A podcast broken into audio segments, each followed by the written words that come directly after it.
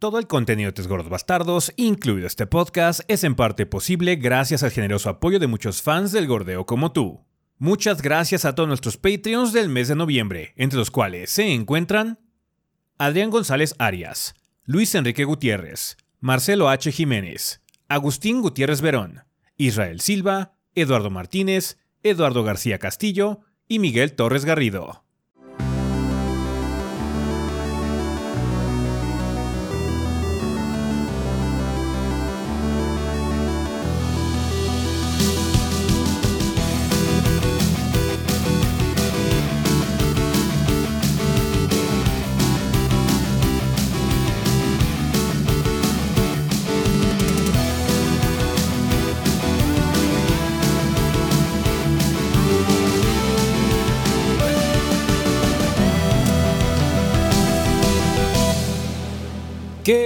Banda? Sean bienvenidos al episodio 504 del podcast de los tres gordos bastardos. Yo soy su anfitrión Ezequiel y como aquí encuentro con el resto del elenco los gordos, o sea, Rafa y Adrián. A ver, Adrián, cuéntanos tú qué anduviste haciendo este, esta semana en el mundo del gordeo.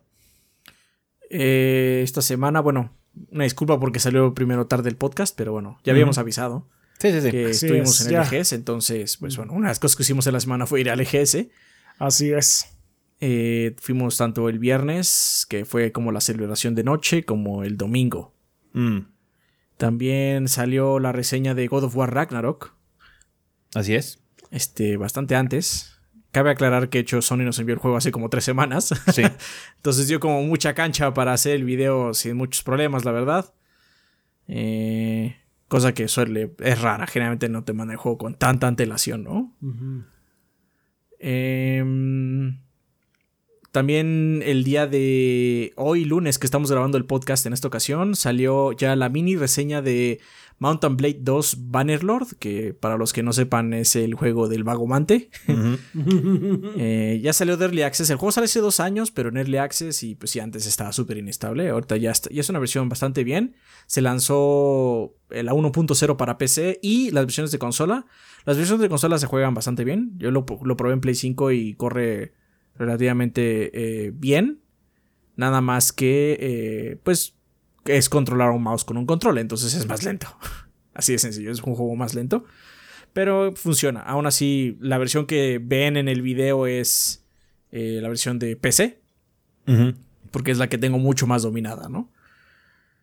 Em, jugando más cosas para la reseña grande, que ojalá salga esta semana. Eh, sí, esperemos que sí. Ojalá. Em, y trabajando ya en, otras minis. Ahorita ya estamos a final de año, entonces hay un chingo, chingo, chingo de trabajo. Sí. Ah, Otra cosa, han preguntado por Call of Duty. Ah, Call of Duty lo está haciendo Kit, ya lo dijimos varias veces, pero bueno, repetimos. Call of Duty lo está haciendo Kit, entonces saldrá Sunish. Esperemos que ya no falte tanto. sí. Y ya, eso es todo. Está bien. Eh, ¿Tú, Rafa, qué anduviste haciendo? ¿Qué banda? Pues sí, como comentó Adrián esta semana, pues estuvimos ocupados eh, en el eh, God of War Ragnarok, que ya salió la reseña. Bueno, no esta semana, varias semanas antes, ya comentamos. Por eso salió antes, reiteramos, es muy importante que sepan que no salió nada más porque we willed it, nada más porque lo quisimos. Este- ya te- teníamos mucho tiempo con el juego, entonces por eso pudimos hacer es- este, la reseña y sacarla pues antes del lanzamiento como tal del juego. Pero bueno, eh, eso eh, sí, estuvimos en el EGS y pues hemos estado también jugando ya, eh, preparándonos para el siguiente juego de la reseña. Me tocó grabarlo a mí. Ya saben cuál es, porque ya les hemos dicho. Sí. Entonces, pues hemos estado. en Rafa es el que mejor y- lo juega, porque es el que tiene más fresco esa franquicia. Sí, soy el que más fresco tiene ahorita la, la franquicia. Y pues sí. No voy a decir más ahorita de Bayonetta, ya se espérense hasta la reseña. Pero eh, en general yo creo que le va a ir bien. Pero ya veremos. Está en bien. fin. Y Está bien. pues ya. Ya. Ok. Eh, pues yo lo que estaba haciendo banda es, eh, pues obviamente también trabajando en la reseña de God of War Ragnarok, también estar eh, con ustedes en el EGS con las pocas personas que nos pudimos encontrar. Y también estuve trabajando en el DLC de Resident Evil Village, el de Winter's Expansion. saqué mis impresiones o mi reseña de ese DLC el fin de semana, por si lo quieren checar. está bastante bien, a secas nada más, o sea, no es una, no es particularmente espectacular, pero tiene cosas interesantes, entonces chequen por favor la reseña del DLC de la Winter's Expansion de Resident Evil Village. No sé si voy a checar Rivers. La verdad, eh, hay muchas otras cosas que prefiero jugar en lugar de Rivers. Entonces, creo que le van a dar por ahí. Entonces, sí, la verdad no, no, me interesa probarlo. Prefiero probar otras madres. Entonces, sí, yeah, fuck that shit. Entonces, eh, sí, quédense nada más con la Winter's Expansion. Jueguen Rivers. Si tienen Resident Evil Village, lo pueden descargar, banda. si les llama la atención, pues ahí está. Tengo entendido que está como monetizado feo, entonces Tomen oh, precauciones. oh, wow, que es. I'm shocked. este, se me olvidó decir algo. De hecho, Chaps también. Mm. Eh, salió ya el video de impresiones de Triangle Strategy para PC. Ah, sí, Chaps, ¿por qué no lo dijiste? y la mini de Moonscars, y la mini de Moonscars. y la mini de Moonscars, sí es cierto. Este, que todo, todo pues ya es la semana pasada, ahora sí ya estamos en, ahora sí estamos el lunes. Sí, sorry, banda, se, me olvidó, pero sí, efectivamente salió la mini de, de Moonscars y el video eh, de este Triangle Strategy. Y de hecho, hoy salió, hoy que estamos grabando, no, esa fue ayer, ¿verdad? Eh, la mini del vagomante. De hecho, sí. lo dije. sí lo dije porque salió. Oh, lo tengo muy fresco, salió para hoy, literalmente hace, hace un par de horas. Sí, sí. Ah, sí, sí. Damn, I'm tired. Está bien. Vale, pues, pues, bueno, banda, eh, nada más tenemos una notificación. Eh, la razón por la que el podcast está saliendo el martes, el día de hoy, tanto la versión en audio como la versión en video, es precisamente porque el EGS lo tuvimos el EGS el viernes, eh, bueno, el fin de semana, fuimos el viernes y el domingo. Entonces, como nos iba a cortar el día, en lugar de hacer un episodio, este, pues mal o que no pudiéramos terminar o algo así, o que tuviéramos que cortar o lo que sea, mejor decidimos, sabes que vamos a grabar todo el lunes, aunque no tengamos sección como tal de comunidad completa, porque no vamos a tener preguntas en esta ocasión, banda, ni tampoco tema de la semana como tal. Mínimo sí sacarles un episodio porque, bueno, estamos grabando más tarde del usual el lunes, eh, porque pues, no es un día normal de grabación de podcast. Entonces, nada más tengan eso en cuenta, banda. Ah, ya el siguiente episodio iba a ser completamente normal. Si dejaron preguntas eh, para la sección de comunidad en, el episodio pasado, en el 503, eh, o si gustan dejarlas ahorita, tanto las del episodio 503 como las del 504 van a ser tomadas en cuenta para armar la sección de comunidad del episodio 505. Entonces, por favor, banda, este, dejen sus preguntas en caso de que quieran participar en la siguiente sección de comunidad que ya va a ser más normal. Este podcast va a ser un poquito raro, pero bueno, sí va a ser completo hasta cierto punto porque el sillón de hecho viene bastante cargado, ¿no? Entonces, em, para no retrasarnos porque hay mucho de qué platicar, si quieren banda, vámonos precisamente para allá, al sillón.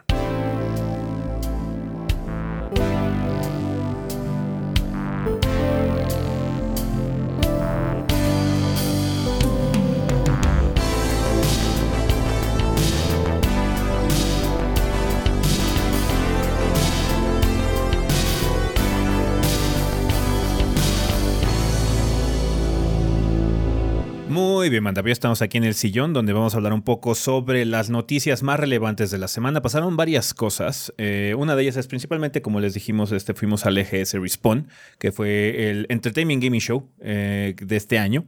Eh, el regreso de esta convención muy enfocada a, gaming en general, que en esta ocasión venía un poquito distinta, venía una, una especificación o una intención un poquito distinta a lo que usualmente estamos acostumbrados al EGS, porque ya la cultura dentro de gaming y eventos de gaming aquí en la TAM y en muchos otros lados del mundo también han cambiado mucho. Entonces em, era necesario que se adaptara un poquitín. Ya dependerá de cada quien si lo disfrutó o no lo disfrutó, porque bueno, eh, había muchos aspectos dentro de la experiencia EGS que están eh, muy ligados a lo que es cultura de gaming actual, mucho eSport, eh, mucho eh, juegos este, grandes como Fortnite, free to, este, free to play como League of Legends, cositas por el estilo, VR, por así decirlo, era mucho de experiencia, ahora no era así como un showcase de juegos, que es, lo que solía hacer hace varios años, pero ya es una cosa muy distinta, entonces estuvimos ahí más que nada para platicar con ustedes, con la gente que pudiera asistir y pues, donde nos pudiéramos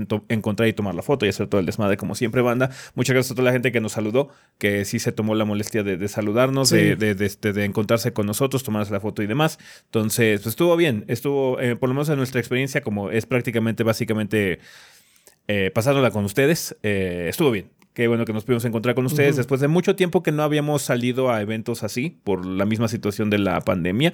Pues ya está guay. por fin habernos dado una vuelta en un evento así, de nueva cuenta, ¿no? Tuvimos la oportunidad de ir el viernes en la noche. De hecho, también tocó este Sergio. Sí. Así eh, es. Search Boogie en Twitter. Búsquenlo, banda, para que puedan este, checar sus covers de videojuegos con guitarra. Así es. The Game Civilization es su canal aquí en YouTube. Si no, lo pueden encontrar como JC Sin Search. Y pues tocó chido, la verdad. Sí.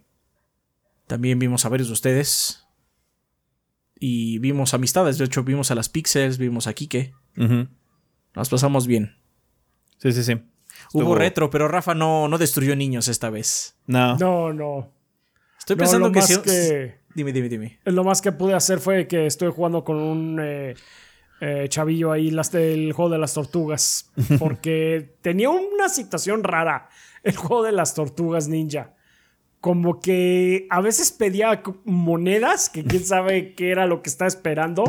Y de pronto se decía, ah, sí, pues este, ya puedes jugar. Ok. Eh, entonces, de hecho, lo vimos como un par de veces y, y de, las tres veces que yo lo vi, nada más una se pudimos jugar nosotros. Está bien. Entonces, no sé, pero bueno. Así es, de hecho, llevaron una sección retro bastante padre. Sí. Variadita, variadita. Las maquinitas estaban bien cuidaditas. Este, responsivos los sticks. Street Fighter tenía unos sticks que creo que, como dijiste, creo que más bien eran de Mortal Kombat. pero estaban en buen estado. Sí, más bien era rara el, la mica que tenían abajo. Sí, era rara la mica, pero estaban en buen estado. Vale, pues muchas gracias, banda, a la gente que sí se pudo, que nos pudo acompañar en el EGS de este año. Eh, estuvo divertido, como les podemos decir. Eh, ya nos contarán sus experiencias si quieren este, eh, en comentarios o demás para que pues, nos podamos enterar qué es lo que les pareció a ustedes el, el eje ese Respawn.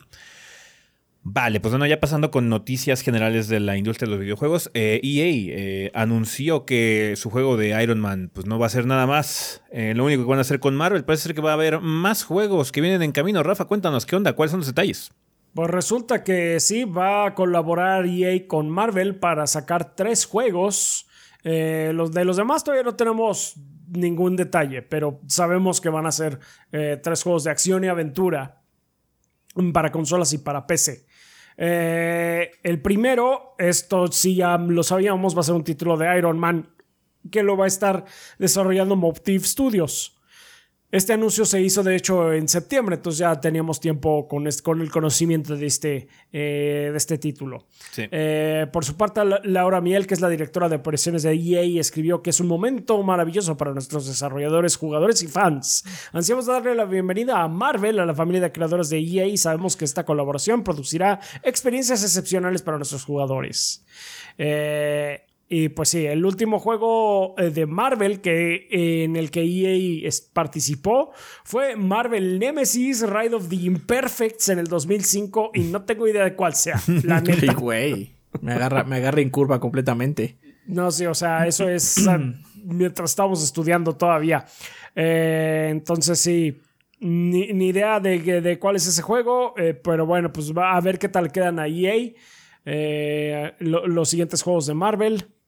Este, hubo Square Enix no tuvo muy buen muy buen récord, muy buen track record, pero bueno. Eh, de hecho, Marvel ahorita pues hay que recordar que está colaborando con otros estudios para sacar más juegos, incluyendo Skydance New Media, eh, Firaxis y Second Dinner, que es el que hizo Marvel Snap para los dispositivos, dispositivos móviles. Hay un pues, huevo, hay un huevo de anuncios de Marvel Snap. Le está yendo bastante bien a Snap. Parece que le está yendo muy, muy bien a Marvel Snap. Chingo de anuncios. Cada rato los veo así como. Ah, no voy a jugar tu juego. pues sí. Vale, pues ahí está. Pues, Entonces habrá que esperar tres juegos. Bueno, dos juegos más aparte del de Iron Man. por lo menos por parte de EA, que es así como que un número ya eh, muy establecido. Que era lo que, o sea, con Square Enix nada más sabíamos que iban a ser Marvel, pero nunca dijeron cuántos juegos. Y pues no les fue muy bien. No. Bueno, pasando a otras cosas, eh, seguimos con la situación eh, que ha, eh, todo el drama que ha surgido de unos meses para acá con respecto a la situación de la adquisición de Blizzard, Activision Blizzard King por parte de Microsoft. uno de los puntos de contención más grandes que ha habido con respecto a esta adquisición es qué va a pasar con una de las franquicias más grandes, si no es que la más grande que tenemos actualmente de lanzamientos AAA anualizados, que es Call of Duty. Em, ha habido muy poca, muy poco movimiento en las últimas semanas, salvo una nueva declaración que hizo Phil Spencer hace algunos días, y es que eh, el tío Phil acaba de prometer que va a mantener Call of Duty en plataformas de Sony, eh, diciendo durante una entrevista con el podcast de videojuegos y tecnología, Sam Bryant de Microsoft pretende mantener los juegos de Call of Duty en consolas PlayStation mientras hay un PlayStation en donde sacarlos, o sea, básicamente está diciendo, mientras hay una consola PlayStation, ahí va a haber Call of Duty. Ajá. En septiembre Microsoft había garantizado que Call of Duty estaría en PlayStation eh, disponible al menos por muchos años más, más allá del contrato actual con Sony. Eh, Sony por su parte mencionó que la oferta actual era de tres años únicamente. Eh, continúan con la, eh, con la entrevista. No le quitaremos Call of Duty a PlayStation, no es nuestra intención hacerlo. Siempre y cuando hay un PlayStation en el que sacar el juego, continuaremos sacando Call of Duty en dicha máquina, similarmente a como lo hemos hecho con Minecraft desde que somos dueños de él. Hemos expandido los lugares en los que la gente puede jugar Minecraft, no los hemos reducido y ha sido algo bueno. Ha sido bueno para la comunidad Minecraft, pienso, pienso yo, y quiero que hagamos lo mismo a la vez que pensamos hacia dónde puede ir Call of Duty con el paso de los años. En cuanto al mismo Xbox, los jugadores que han invertido en nuestra consola, creo verán una enorme adición de grandiosos juegos llegar a Game Pass. No vamos a quitarle su juego a las comunidades de otras plataformas, pero sí creo que seamos un lugar grandioso para que las personas puedan jugar esos juegos. Básicamente, lo que yo estoy entendiendo es que los deals de publicidad y de DLCs y las pendejadas que ahorita está teniendo PlayStation con Call of Duty ya van a pasar a formar parte de, básicamente Xbox en ese sentido. Porque de hecho hay, hay, el catálogo de Game Pass. Hay bastante controversia con respecto a ahorita algunas cosas que tiene Modern Warfare. Parece ser que la, cosa más molesta es que en, PlayStation puedes desactivar el crossplay de una forma muy fácil, en, Xbox no. Oh. Entonces, sí, ese tipo de mamaditas, yo creo que esas mamaditas ahora van a pasar del lado de Xbox. o sea que vamos a estar en el era del 360 de nuevo. Sí. Sí, eh, digamos que ya pasó la época del PlayStation 4, que la, época del PlayStation 4 fue Call of Duty en PlayStation 4, pero vamos a regresar así como, como dice Adrián a la época del 360, donde era más Call of Duty la, la plataforma para, para... 360 era la plataforma más para Call of Duty, ¿no? Entonces, bueno, eh, ha avanzado esta situación. Eh, ¿Por qué es tan importante Call of Duty? porque es una, es una propiedad que genera mucho dinero en general y hay una, una comunidad muy grande en diversas plataformas. Entonces, esta digamos que restringirla a una sola no tiene mucho sentido para Microsoft en, el, punto de, adquisición de capital, porque pues, básicamente está dejando muchísimo dinero sobre la mesa si es que decide sacarlo en, no sacarlo en la plataforma PlayStation, por ejemplo. Quizás eventualmente con el tiempo eh, las plataformas centrales sean principalmente Xbox y quizás PC en ese sentido, pero ahorita donde se vende muy bien eh, probablemente donde se vende más eh, Call of Duty es en, PlayStation, entonces sí tiene mucho sentido eh, esta, esta, franquicia en particular. Más chiquitas podríamos ver qué onda con la situación de exclusividad que vaya a manejar Microsoft. están en todo su derecho, a final de cuentas, si, si esta situación de compra se lleva a cabo, que muy probablemente se lleva a cabo, pues ahí ellos decidirán, ¿no? ¿Qué es lo que están haciendo, ¿no? Em, Ahorita el primer ejemplo que tenemos de hecho es Starfield. Eh, se presume que Starfield originalmente iba a ser un juego multiplataforma. Em, no se había establecido, de hecho, cuando se anunció. Es una presunción más que nada. Podría ser el caso de que siempre haya sido exclusivo de Xbox y nada más nos hayamos enterado después de la compra. Pero eh, sea como sea, el próximo gran juego de Bethesda eh, nada más va a estar disponible ahorita en, Xbox y en PC, ¿no? Entonces, eh, sí, yo creo que va a ser como le estaban comentando desde un inicio, un mix and match. Vamos a ver qué es lo que ocurre con otras franquicias igualmente grandes. La más interesante de las que viene, de hecho, es el de Scrolls. A ver qué es lo que ocurre con esa franquicia en particular, porque sí, ya también llevo un rato. Históricamente esa franquicia es más de PC, entonces, pero bueno, eh, ya veremos qué ocurre con los siguientes lanzamientos grandes de las nuevas eh, propiedades que ya son de Microsoft realmente, ¿no? Vale, pues, pues bueno, eh, también tenemos noticias de, para la gente que sea pues, fan de este tipo de juegos, parece ser que ya va a haber una versión de Steam de Dwarf Fortress, ¿no, Adrián? Así es, la versión de Steam de Dwarf Fortress finalmente va a tener fecha ya de salida.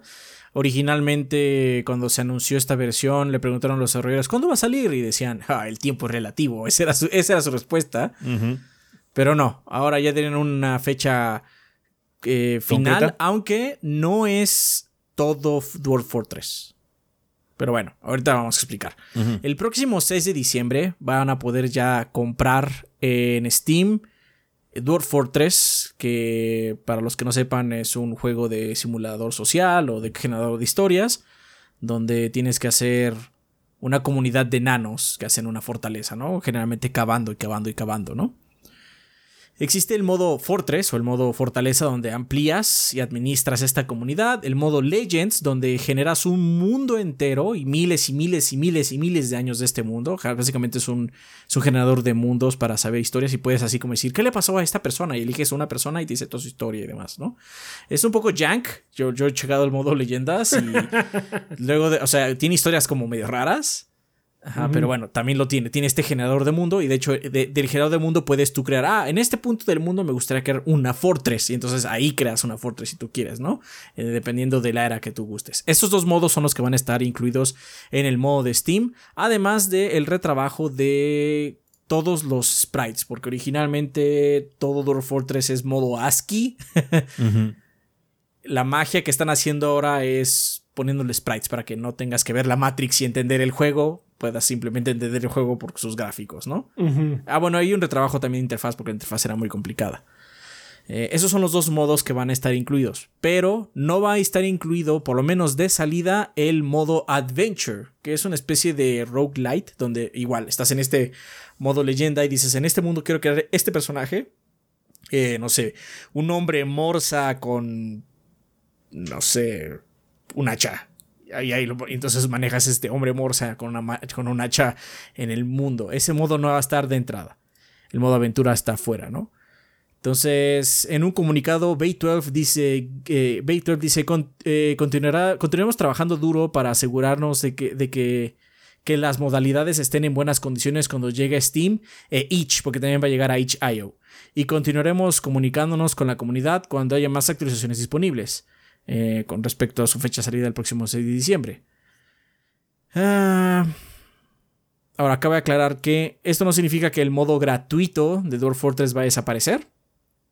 No es el caso.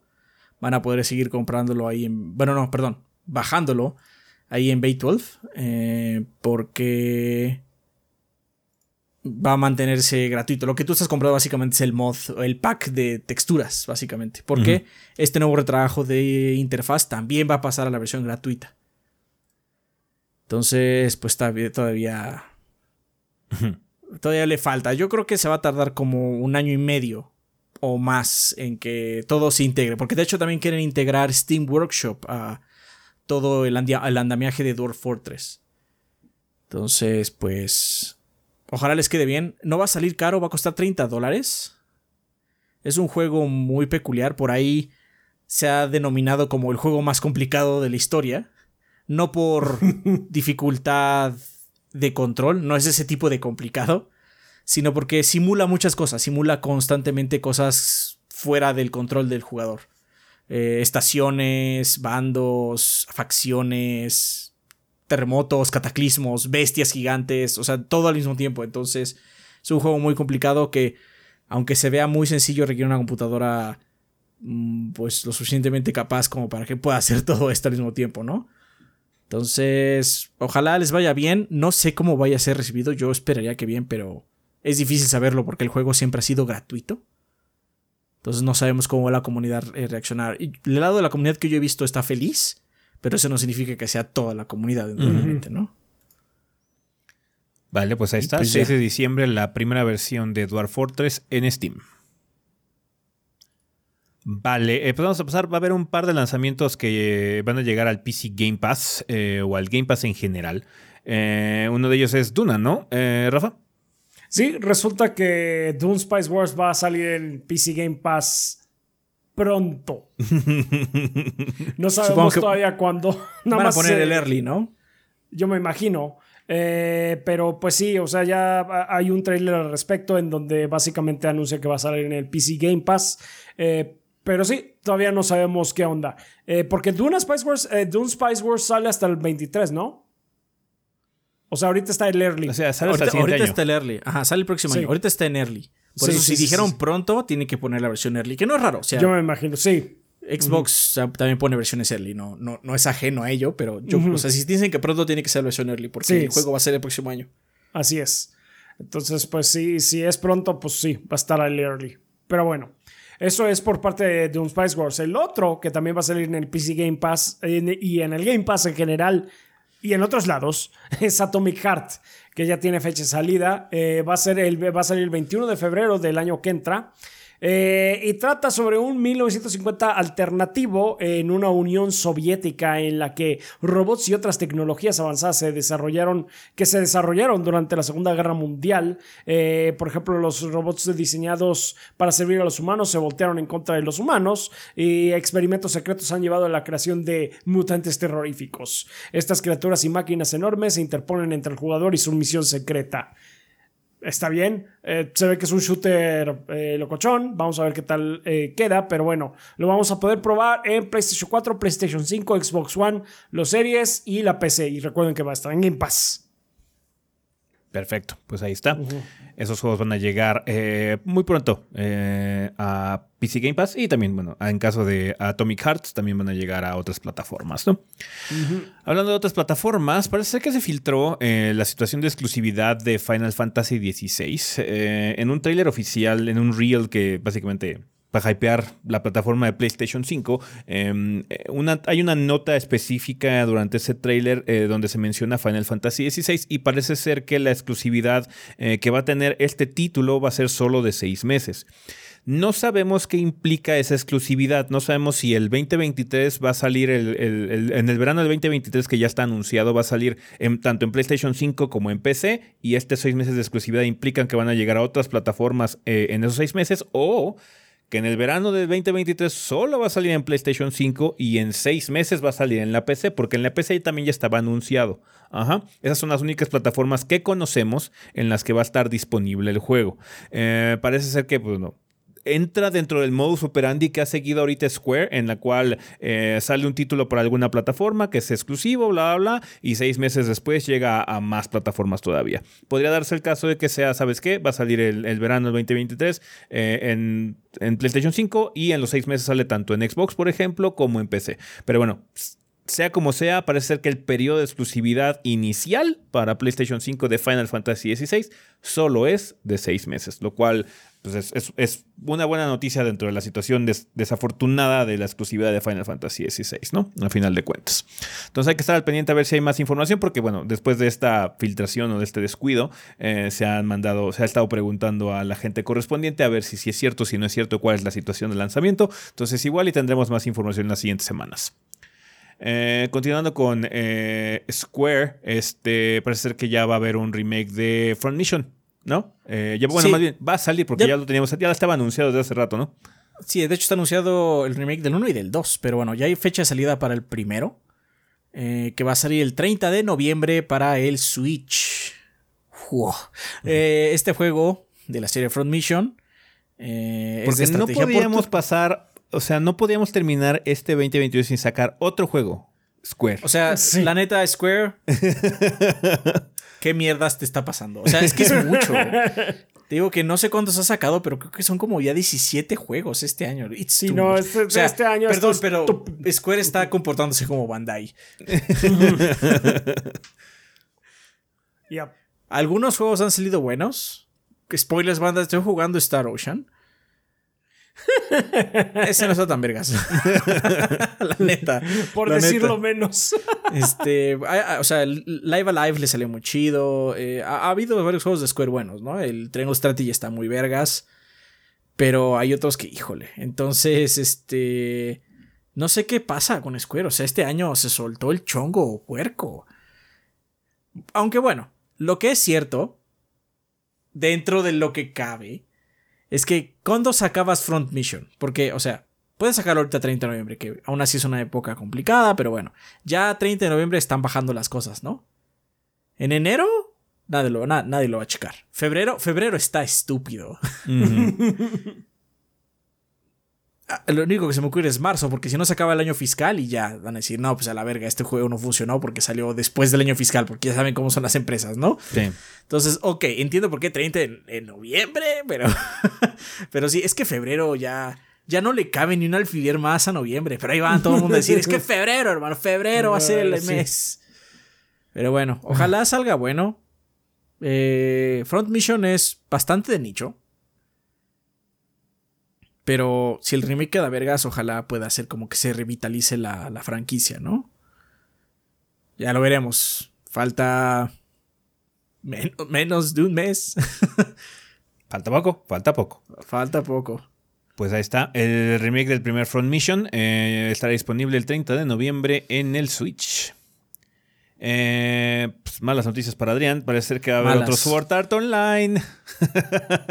Definitivamente malas. Y pensar que el viernes estabas diciendo tú que tan contento que ya no habías tenido que hacer más Hace años no me tocaba online. me había salvado por años. años. Sí, sí, sí. Pero ya no, ya no. Porque bueno, va a salir Sword Art Online Last Recollection para Play 4, Play 5, Xbox One, Xbox Series y la PC vía Steam. El próximo año. ¿Qué época del año? Who knows? Espero no sea febrero. Eh, eh, agárrense de sus traseros, banda, porque va a ser un juego de un solo jugador o hasta cuatro jugadores online. Ok. ok basado en el arco de Sword Art Online War of the Underworld, que no tengo más remota idea, que eso ya no veo Pero bueno, ya, no importa. Y aparte es parte de la celebración del décimo aniversario de SAO. Tendrá, eh, eh, esto dice el comunicado, tendrá una nueva y original historia que explora qué habrá pasado, qué, habrá, qué habría pasado si Kirito, Eugeo y sus aliados no hubieran tenido un final trágico en War, of the Underworld. Spoiler, supongo. este, spoiler, supongo. Cabe aclarar que el universo de los juegos es un otro universo el de la serie, o sea, no son son juegos basados en la serie, pero no son recreaciones uno a uno. Son su propio desmadre. Eh...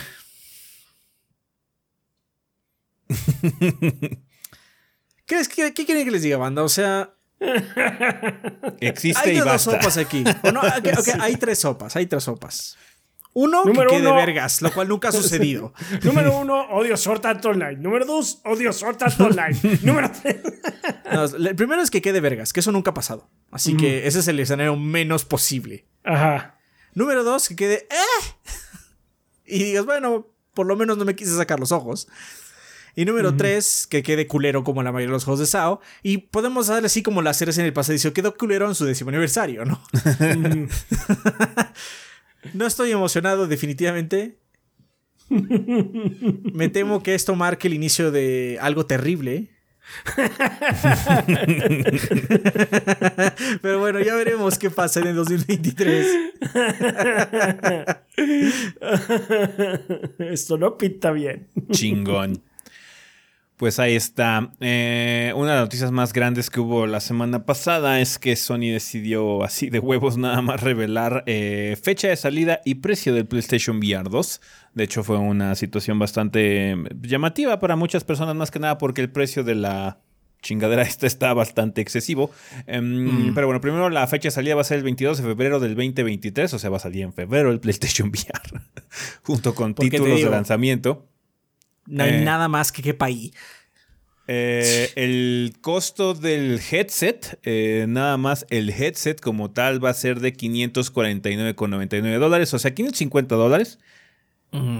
Lo cual está cabrón. El, el, costo en México sugerido ya es de 16 mil pesos dos mil pesos más que la consola ahorita como todavía sigue el precio, a pesar de que supuestamente le subieron, realmente no ha subido, por lo menos en los retailers que he estado checando. Igual ya año que todavía no llega. No ha subido. No ha subido. De hecho ha estado más barato que incluso que el precio base de, de, lanzamiento. Entonces ha estado raro esa, esa subida de precio que nos dieron.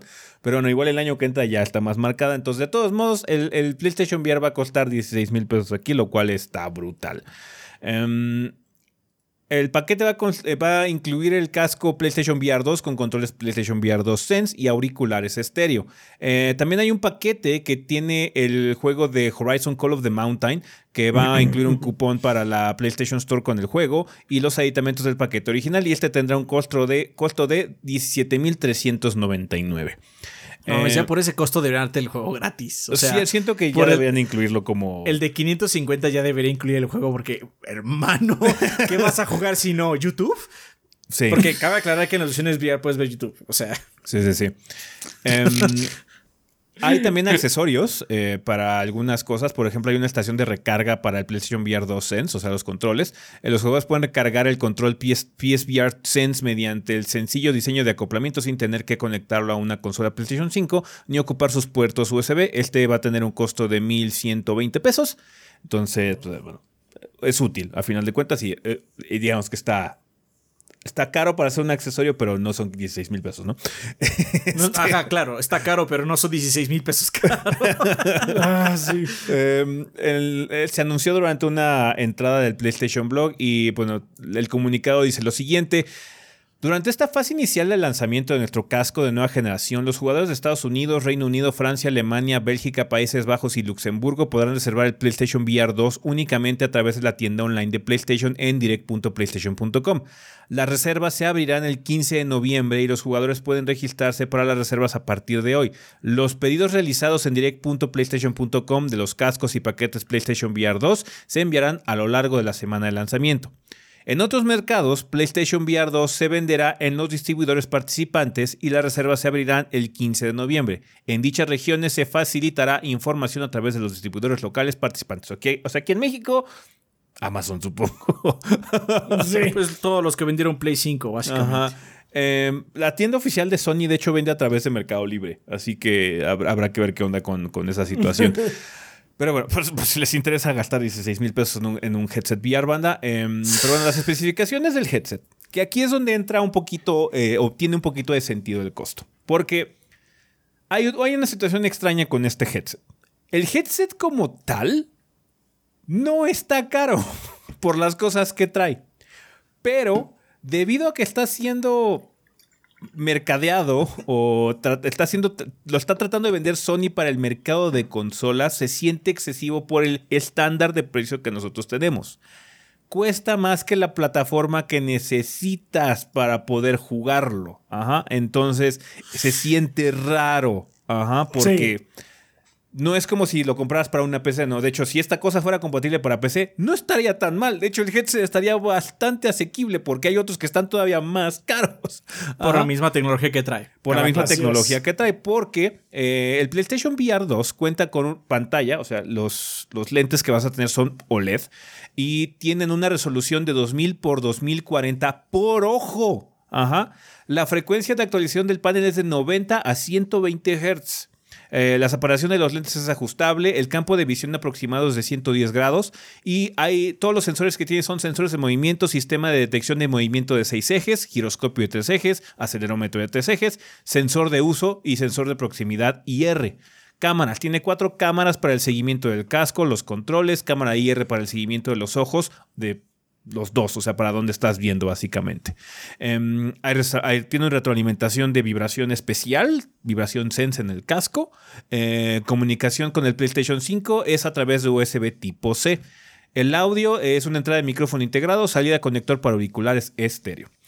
Lo que más llama la atención es la tecnología de, sens- sensado que tiene para poder detectar hacia dónde está viendo tu ojo y las pantallas, los lentes que tiene en los previos que se ha estado mencionando sobre el PlayStation VR, porque ya hay gente de la prensa y de tecnología que ha podido checar qué onda con este headset. Dicen que es muy impresionante lo que se puede ver ahí, más que nada por el tipo de pantalla que tenemos, la resolución que, bueno, que es OLED, la resolución que es 2000 por 2040 por ojo y la frecuencia. Entonces es un headset que se ve muy bien. Tecnológicamente hablado es muy atractivo.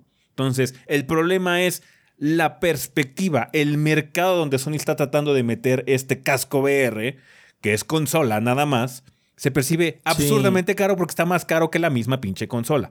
Sí. Si Sí, esta no, es madre fuera compatible con PC, que ahorita Sony no ha confirmado que sea compatible con PC, eh, sería un poquito. Ah, pues, está como en la mitad. No es de los más baratos, pero está lejos de ser el más caro, ¿no? Entonces tendría un Sí, porque poquito un de Quest sentido. 2 cuesta cuatro, va a costar 400, un Quest 2 ahora. Ajá.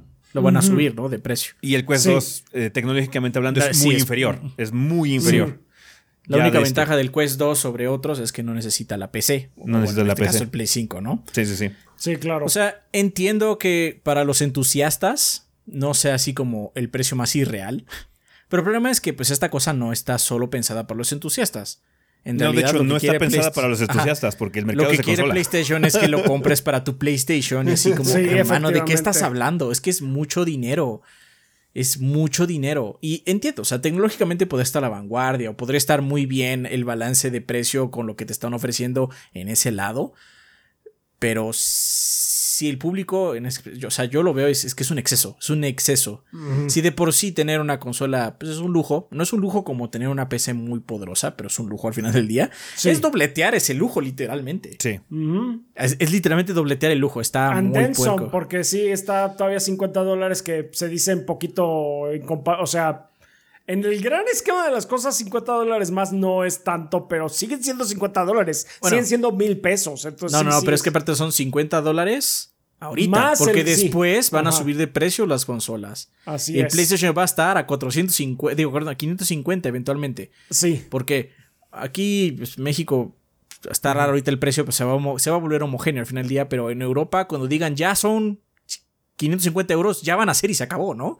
Ah, bueno, sí, entonces pues van a ser tantito. 550 euros por tu PlayStation y Van a 550 ser euros por el headset. 1200 dólares si estamos hablando de que lo están vendiendo a 16 y si es igual 32 mil para tener toda la experiencia. Sí. Entonces Es sí, es, es muy de nicho. Eh, mucha gente estaba eh, básicamente especulando diciendo que pues, bueno, el, el, el- el VR pues eh, sí va a abrir eh, más en los siguientes años, eh, pero el problema es que todavía no hemos llegado a una paridad tecnológica para que tengamos una calidad más que aceptable a un precio cómodo. Porque el Quest es muy padre, pero el Quest tiene muchas deficiencias. Es un, es un VR muy de bajo nivel. Es nada más para que tengas la experiencia. En cuestión de inmersión le falta mucho, que ese es el siguiente Miren. paso, ¿no? Noso- ustedes saben que nosotros tenemos un headset. Es un Quest, pero no. Perdón, no es un Quest, es un Oculus. Es un Rift 2. eh, es un Rift 2. Nuestro Rift 2, que es ya viejito en, en este mundo tecnológico, se ve mejor que un Quest. Sí. ¿Por qué? Porque el Quest es un headset, pues, de bajo nivel, vamos a decirlo, ¿no? Que no está mal. Lo que, no estamos diciendo que esté mal. De hecho, es una buena parte de entrada porque hay algo padre que puede ser cosas como ver videos en YouTube 360, con eso se ve vergas. Ajá. Pero, pues, indudablemente para cosas de un poco ma- más, alto nivel, pues sí es deficiente. Ajá. Entonces, no hay ese punto medio. Porque el Rift en su era caro. O sea, lo- cuando lo compramos fue así como verga, no salió caro, ¿no? Y ni siquiera el más caro. No. Ahorita el- Index sigue siendo el, el- el- el headset de los, de los headsets más caros.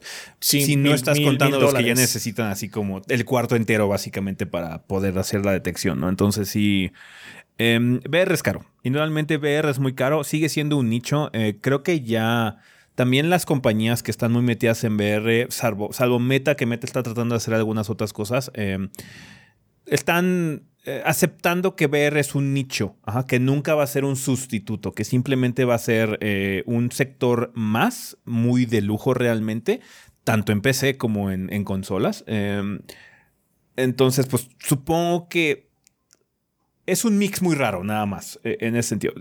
La gente que aquí en nuestra región y todo eso, pues se ríe muy cabrón de esa, de esa propuesta porque tienen todo el derecho de hacerlo, porque es risible. ¿ah? Es risible. Más que nada por una plataforma que, si por lo menos iguala en la cantidad de lanzamientos y la calidad de lanzamientos que tuvo el primer VR, va a ser aceptable, no va a ser espectacular, va a ser aceptable nada más, ¿no? Porque no es que no haya killer apps en VR, em, no hay una librería lo suficientemente amplia como para que digas, ah, bueno, ya le saqué el gasto, ¿no? Sí. A- a- VR, a pesar de que nosotros ya llevamos años con él, siempre va a ser como, ah, qué coqueto. Ajá. No es algo que esté constantemente pensando en él. Siempre es digo, mira, jugué esto y estuvo muy padre en VR.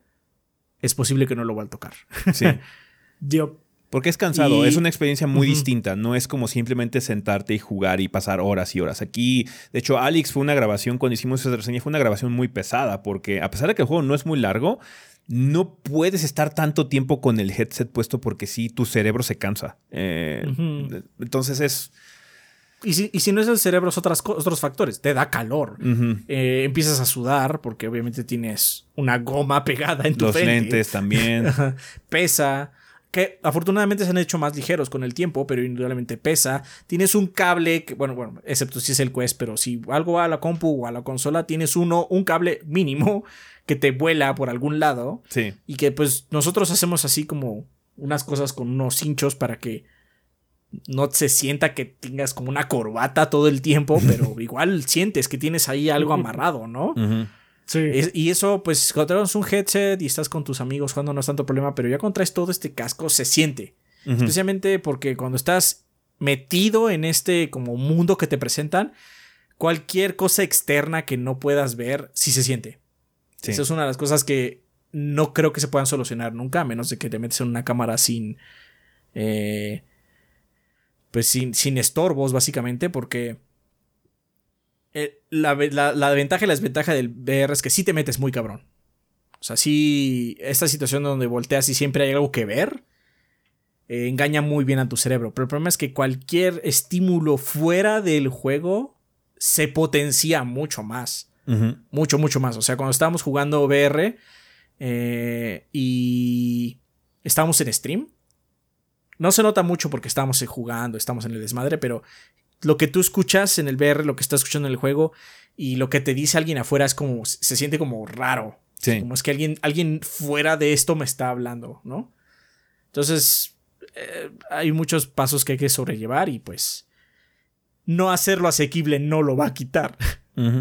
Aparte, imagínate, o sea, cuan- mm, PlayStation VR o en general VR saca juegos ya seguido, ¿no? O sea, hay juegos de VR nuevos constantemente. Sí. Es más, hay canales de YouTube que viven solo de, de cubrir cosas VR, o sea, ya hay suficiente para hablar de ello, ¿no? Pero aún así, ¿cuántos juegos first party de PlayStation va a haber de VR? Muy pocos. Muy pocos. Muy pocos. Eh, esto va a depender mucho de third party en general, porque si es como la situación que ocurrió con el PlayStation VR 1, va a ser muy pocos. No es que no estén mal, de hecho, muy probablemente el juego de Horizon esté muy padre. Ey, igual y Valve decide sacar a Alex también en PlayStation 5, ¿no? En esa situación. De seguro va a haber cosas padres. Nadie, lo- nadie está diciendo que no, pero sí, siento que particularmente aquí en nuestro territorio es una situación que no va a furular para nada, eh, por lo menos en el año inicial. Eh, porque sí, estará muy padre la tecnología y de hecho sí, sí es un poco emocionante verla en ese sentido. Está padre, quiero ver ese headset VR alguna vez. Nosotros trataremos de conseguirlo. Pero claramente no es un producto que va a ser indispensable para nuestro territorio. Y para muchos otros también. ¿ah? Eh, entonces sí, es un lujo sobre lujo. Eh, no está mal en, en el sentido, o sea, quizás hubiera comen- le convendría a Sony morder más la bala y mínimo sacarlo a 4.50 para que por lo menos sientas que está más barato que la consola. Sí. Pero Sí, supongo. Eh, pues, quizás sea muy complicado, y particularmente ahorita con la situación actual, que estamos viendo también que la semana pasada ya estamos hablando que incluso Xbox está empezando a, a coquetear con la idea de subirle precio a todo lo de, a todos sus productos o a algunos de sus productos, ¿no? Entonces, eh, se está saliendo una época muy mala este headset también.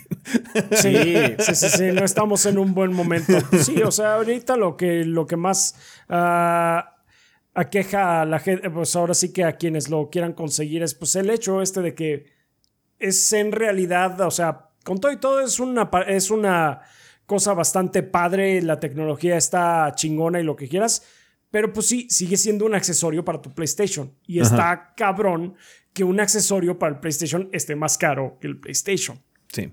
De hecho, te, sale, te sale más barato eh, en algunas instancias comprarte una tele 4K decente. Eh, ya por esos Sí. costos. Entonces, creo que un, un mejor accesorio para muchos que estén, que tengan la posibilidad de gastar esos 16 mil pesos es comprarse una tele más chida. Entonces, sí. em, no, aquí en esta región, esta cosa no va a furular. No sí. va, no va a Sí. Tiene tiempo para que se ajuste, ¿no? Que la tecnología baje de precio. Las pantallas generalmente suelen ajustarse de precio relativamente fácil. No es tecnología que se mantenga cara por mucho tiempo. Pero quizás en dos, tres años la cosa reduzca el precio lo suficiente como para llamar la atención que cueste los 12 mil pesos que costaba, por ejemplo, el kit original de PlayStation VR 2, igual ya tendríamos una situación un poquito más factible, ¿no? Para este producto en nuestro territorio. Pero ahorita siento que no, es un producto que va a ser inconsecuente para Latinoamérica, particularmente. Entonces, qué padre. O sea, ojalá la tecnología esté muy chida. No dudo que los juegos vayan a estar chingones en ese sentido, que las nuevas versiones de juegos que se van a adaptar eh, estén muy chingonas. Pero aquí en la TAM, irrelevante por completo. Más que nada, el costo es una barrera demasiado alta como para poder brincártela. Sí. en lugar de comprarse un VR, yo siento que la gente va a querer comprarse la tele o comprarse la otra consola. Pues es que sí, es, que es eso. De hecho, tiene más sentido. ya tienes todas, qué demonios, ¿no? Sí, pues sí, ya. Es mucho más factible. Abres más tu campo de posibilidades de jugar experiencias teniendo las dos plataformas que tener el PlayStation VR. Sí. Y lo que reitero, Deberían darte el juego gratis, perdón. sí, Horizon debería venir gratis. Debería gratis, perdónenme, pero Horizon debería gratis. Un poquito de buena voluntad, o sea, ya, de, ya, una pequeña fortuna en esta cosa, mínimo dame el juego de agrapa. o, sea, si ya compré esa madre, estoy asegurando que quiero comprar más juegos de VR, ¿no? Mínimo dame este gratis. Sí. Porque sí, o sea, el otro te están dando el juego casi full price. Pero están vendiendo casi full price. no, mames. Pero bueno, ahí está. PlayStation VR 2 ya tiene fecha de salida, 22 de febrero del 2023. Para la gente que sí está interesada, estoy seguro que va a haber unos entusiastas aquí que van a estar interesados. Eh, pues bueno, aquí va a costar 16 mil pesos y se va a tener que comprar en los retailers de siempre, banda. Vale, pasando a otras cosas, eh, pues el día de hoy que estamos grabando eh, podcast es el 7 de noviembre, lunes 7 de noviembre, y pues bueno, es una celebración que eh, anualmente se lleva a cabo con respecto a la franquicia Mass Effect, porque es el N7 el November 7. Entonces, el día de hoy hicieron un post comunicando algo, un poco de nueva información sobre el siguiente Mass Effect. Cuéntanos, Rafa, ¿qué es lo que reveló BioWare en este día? Pues sí, en efecto, pues Mass Effect todavía continúa. Ya sabíamos que estaban trabajando sobre un nuevo Mass Effect, pero pues no teníamos como que ningún detalle, no sabíamos si iba, a si iba a seguir sobre la línea principal, si iba a seguir sobre Andrómeda, unlikely, pero bueno. había rumores de que iba a ser la principal porque el primer trailer que vimos parecía que la Azari que vimos era Liara en específico. Ajá, entonces. Y pues resulta que parece, que parece ser que sí es Liara. Entonces, de, porque ya sacaron un nuevo teaser en donde BioWare este, pues muestra un poquito de, eh, de, lo que está ocurriendo. De hecho, hay eh, también arte concepto en el juego y en su blog que muestra una estructura que está en construcción y parece ser que es un mass relay. Eh, pues lo que, los, una de las cosas que le da el nombre a Mass Effect, de hecho. Ah, en el blog de BioWare dijeron el desarrollo de preproducción de este juego ha ido bastante bien. Eh, que eh, hay veteranos y novatos en la franquicia, de la franquicia que están trabajando juntos y están creando personajes y ubicaciones que van a amar y a revisitar eh, muchos que recuerdan. Entonces, por lo menos, todo parece indicar que va a salir Liara. parece que ya mucho más vieja de lo que la conocimos en su momento. Entonces, esto ya puede tomar mucho, mucho tiempo después de, del Shepard. Recuerdan que los Azaris viven como por mil años. Sí, las Azaris viven un chingo de tiempo. Entonces, pues sí. Eh, y pues sí, eh, también por ahí mencionaron que igual y de, si nos llegamos a enterar de qué pasó en Andrómeda. Entonces, ok. hay de refilón. Ok, si hay de refilones. Sí, a lo mejor va a ser un easter egg por ahí. Pero bueno, eh, pues sí, eso es lo que tenemos ya no es como, no diría que es una confirmación de que va a seguir sobre la eh, línea principal como tal. Pero este. Por lo menos sí, va, a ser en la Vía Láctea. va a haber guiños. Sí, va, a ser en la Vía Láctea, va a tener guiños, va a tener personajes de alguna u otra forma. Eh, puede estar liada, no sé. O sea, las Azaris, pueden salir las Azaris, a lo mejor los Geth, que son pues, máquinas. o sea, en el mensaje que apareció suenan Geths. También. Entonces, tiene que ver Geths de alguna otra forma. Sí. Vale, pues ya Pues sabremos sí. más con respecto a este juego en los años venideros porque el primero que va a salir de BioWare es el siguiente Dragon Age. Entonces, para el siguiente Mass Effect falta un huevo. Así que, Así bueno, es, por lo menos tenemos un pequeño cuelga. adelanto. Eh, hablando de cosas que, eh, pues, bueno, ah, estas duran un huevo, más bien. PC Gaming Show va a ser un nuevo showcase eh, que, pues bueno, ahora va a ser a final de año. Eh, lo va a ser el 17 de noviembre. Eh, parece que hay muchas cosas que mostrar en el reino de la PC. Así que, pues bueno, PC Gaming Show decidió hacer uno más este año, antes de que termine. Eh, el 17 de noviembre, que va a ser transmitido a la 1 pm EST o 10 am PST Pacific, o sea, las 12 de aquí del horario de México. Creo. Creo que hubo un ajuste también de horario ver, de invierno, entonces checo. probablemente ya sea nada más una hora. Pero bueno, va a ser a las Ajá. 10 a.m. hora del Pacífico. Eh, va a ser patrocinado por Intel y tendrán juegos como Kerbal Space Program 2, un nuevo juego de Armelo, el estudio detrás del eh, League of Geeks, Shadows of Doubt, un juego noir de detectives y el juego de estrategia de la Primera Guerra Mundial, Great War Western Front. Entonces, pues parece ser que hay Parece varias que sí cosillas. son 12. Está bien. Sí, son 12, ok. Eh, pues ahí estuvo banda, va a haber PC Gaming Show este 17 de noviembre, la siguiente semana, entonces igual y hacemos co-stream, quién sabe, who knows, ya veremos si tenemos el tiempo para hacerlo o no. Pero bueno, eh, para, que sal- para que llegue el PC Gaming Show, Adrián, falta un rato, cuéntanos qué va a salir esta semana, que van a poder comprar en sus tiendas y portales digitales. El 8 de noviembre sale A Little, A Little, A Little to the Left para PC y Mac. Football Manager 2023 para PC, Mac, Nintendo Switch, Play 5, Xbox One, Xbox Series, iOS y Android. Sifu llega a Nintendo Switch. Al Switcheroo. Uh, Sonic Frontiers para PC, Nintendo Switch, Play 4, Play 5, Xbox One y Xbox Series. Está bien. Todo eso el 8. Yes, yes, yes. 9 de noviembre ya sale God of War Ragnarok para Play 4 y Play 5. Nunca escuché hablar de él. Jamás, No, sí, no. ¿Quién nunca sabe cuál voy a es el hablar juego? de él. 10 de noviembre sale Police Simulator Patrol Officers. Ah. Popo Simulator. Popo. Para Play 4, para Play 4, Play 5, Xbox One y Xbox Series. Y por último, el 11 de noviembre eh, sale Tactics Ogre Reborn, Reborn perdón, para PC, Nintendo Switch, Play 4 y Play 5 y Valkyrie Elysium para PC. Porque bueno, Valkyrie ya había salido en Plays. Ujú. Bien, pues una semana importante. Indudablemente God of War Ragnarok es el juego más grande de esta semana, banda.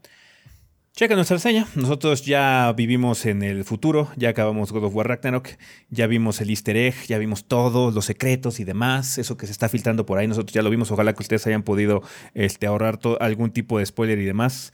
Entonces, yeah, banda, checa nuestra reseña en general, el resumen es que juego está vergas. Costa vergas. Entonces, si, si tenían planeado probarlo, ya sea en PlayStation 4 o en PlayStation 5, podemos decirle que la generación pasada corre decente. PlayStation 5 corre mucho mejor, pero indudablemente en la plataforma en la que lo puedan jugar, el juego vale mucho la pena. Entonces, ojalá que lo puedan checar cuando tengan la disponibilidad de efectivo para hacerlo, porque ya saben que esto del gaming está caro. Está caro. Vale, pues Así bueno, es. banda, eso sería todo con respecto a El Sillón. Vámonos a el tema de la semana.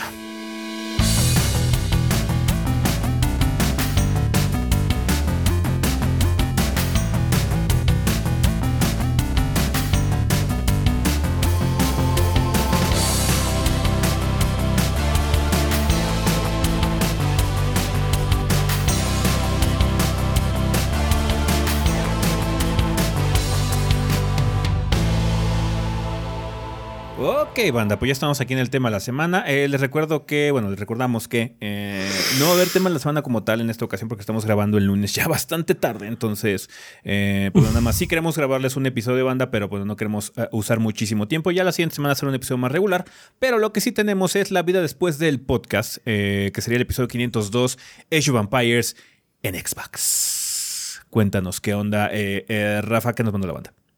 Muy bien, tenemos eh, varios comentarios porque otra vez muy participativos. Manda a ver que estos eh, últimos temas les han pegado mucho en el corazoncito. Pues mucho aniversario Este, de franquicia importante. Así es, mucho que- aniversario de, fran- de franquicia grande, entonces pues sí. Ah, empezamos con Conde de YouTube que dice, hola gorditos, soy Conde, pero tal vez me recuerden como Jato en Twitch. Eh, Así es, sí, sí. El tema es de esta semana me da directo al cocoro, pues sí. Age of Empires fue mi debut en el gaming de PC. Conocí el juego en casa de mi prima. Mi tío lo jugaba y yo quedé fascinado a tal punto que en clase me dedicaba a dibujar estrategias con las unidades sin aún tener idea de las mecánicas del juego. Lo conseguí varios meses después y recuerdo que fue la primera vez que pasé toda la noche jugando. Mi hermano dormía en el mismo cuarto que estaba la PC y en una de esas me giro para decirle lo fantástico que le estaba pasando y entonces veo que eh, la luz de día a través de la ventana. Quedé tan sorprendido que las horas se habían pasado sin darme cuenta. Me lancé a la cama tratando de dormir algo antes de arrancar el día y era imposible. En mi cabeza solo había Wololo. Age of Empires 2 fue el primer juego legal que conseguí para la PC. Venía en caja enorme con un manual digno de edición de coleccionista. Pasaba el rato jugando con la, la Leyendo el manual una otra y otra vez. Era hermosa la sensación de tener el mejor juego del mundo en mi casa, pero todo tiene un final. Para Age of Empires 3 ya estaba colmado de los eh, RTS y comenzaban a notarse simplones. Paradox y su inmensa complejidad había, habían llegado. Definitivamente de los mejores momentos como jugador, Age of Empires se lleva una gran tajada. Saludos y abrazos desde Uruguay. Espero escojan mi tema, se les quiere gorditos. Así es, pues muchas gracias, por compartir, Jato. Así es, así es.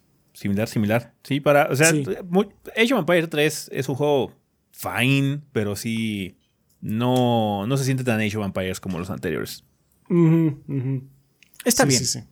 It's fine. It's fine. está bien, está bien. es un buen juego. es, como, es como Dark Souls 2. Ándale. Es un muy buen juego de Age Nada más que pues, es el más bajito de todos. Pero es, un buen juego, un juego de Age con hermanos excepcionales. Ese es el problema. Eso, pero es un buen juego de Age. Totalmente es un buen juego de Age. Dan Aenima de YouTube también dice, una de las cosas que me hizo seguir el proyecto más y de cerca desde hace algunos años ya fue eh, cuando escuché su historia con el Age. Conocí ese juego en la prepa y vaya momentos. Mi grupo de amigos y yo pasábamos las horas muertas en un ciber de juegos jugándolo en LAN. Partidas por equipos o las caóticas todos contra todos, casi siempre con los ocho jugadores. Éramos muy competitivos entre nosotros. Teníamos que pasar a edad feudal por los 15 minutos del juego en tiempo rápido o estábamos muertos. Y los gritos de, oye, Fornalito, su tarito ya me cayó con un chingo de elefantes, ayúdame, güey. Ah, eh, qué tiempos aquellos. Ojalá con su salida en consolas en las nuevas generaciones experimenten algo similar. Gracias por tanto, gordo, sigan piolas. Pues ojalá que los controles estén chidos. Ojalá que los controles estén chidos, pero pues sí. Ah, si no, conéctale mouse y teclado. Mouse y teclado. Sí. Ahórrate la, la frustración. En Discord tenemos el comentario de Maverick que dice Age of Empires 2. Recuerdo que conocí este juego allá por el 2003 en casa de un primo, el cual me introdujo a los videojuegos desde que jugábamos Mario Bros. en su Nintendo. Él está jugando en su computadora y yo siempre he amado la temática medieval y ese juego para mí fue una maravilla. Me enseñó cómo jugarlo hasta sacar los trucos. Era demasiado divertido sacar un auto en plena época de caballos. Por ahí de 2014 lo jugaba en la preparatoria con mis amigos y ese es un recuerdo muy fuerte para mí porque ese día todos mis amigos eh, estábamos reunidos para jugarlo. Me llegó el mensaje eh, de que mi abuelo había fallecido. Fue un golpe muy duro porque de felicidad pasé un sentimiento de vacío. Quieran o no, Age of Empires 2 ha estado en muchos momentos importantes de mi vida. No es un recuerdo triste, es un recuerdo que hay momentos muy felices de un momento a la vida, pues eh, puedes pasar de un momento a la vida a otro.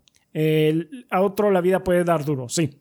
Pero sobre todo no hay que olvidar los buenos momentos, ya sea por un videojuego, por los que te da la vida. Pues esa es la cosa. Luego los videojuegos como son parte eh, fundamental de nuestra eh, vida cotidiana, pues eh, son como que con lo que hilas luego muchas cosas que te pasan. Mm. Realmente espero poder jugar de nuevo Age ahora que estará en consola, ya que no tengo una buena computadora para poder jugar la última versión del 2 o el 4.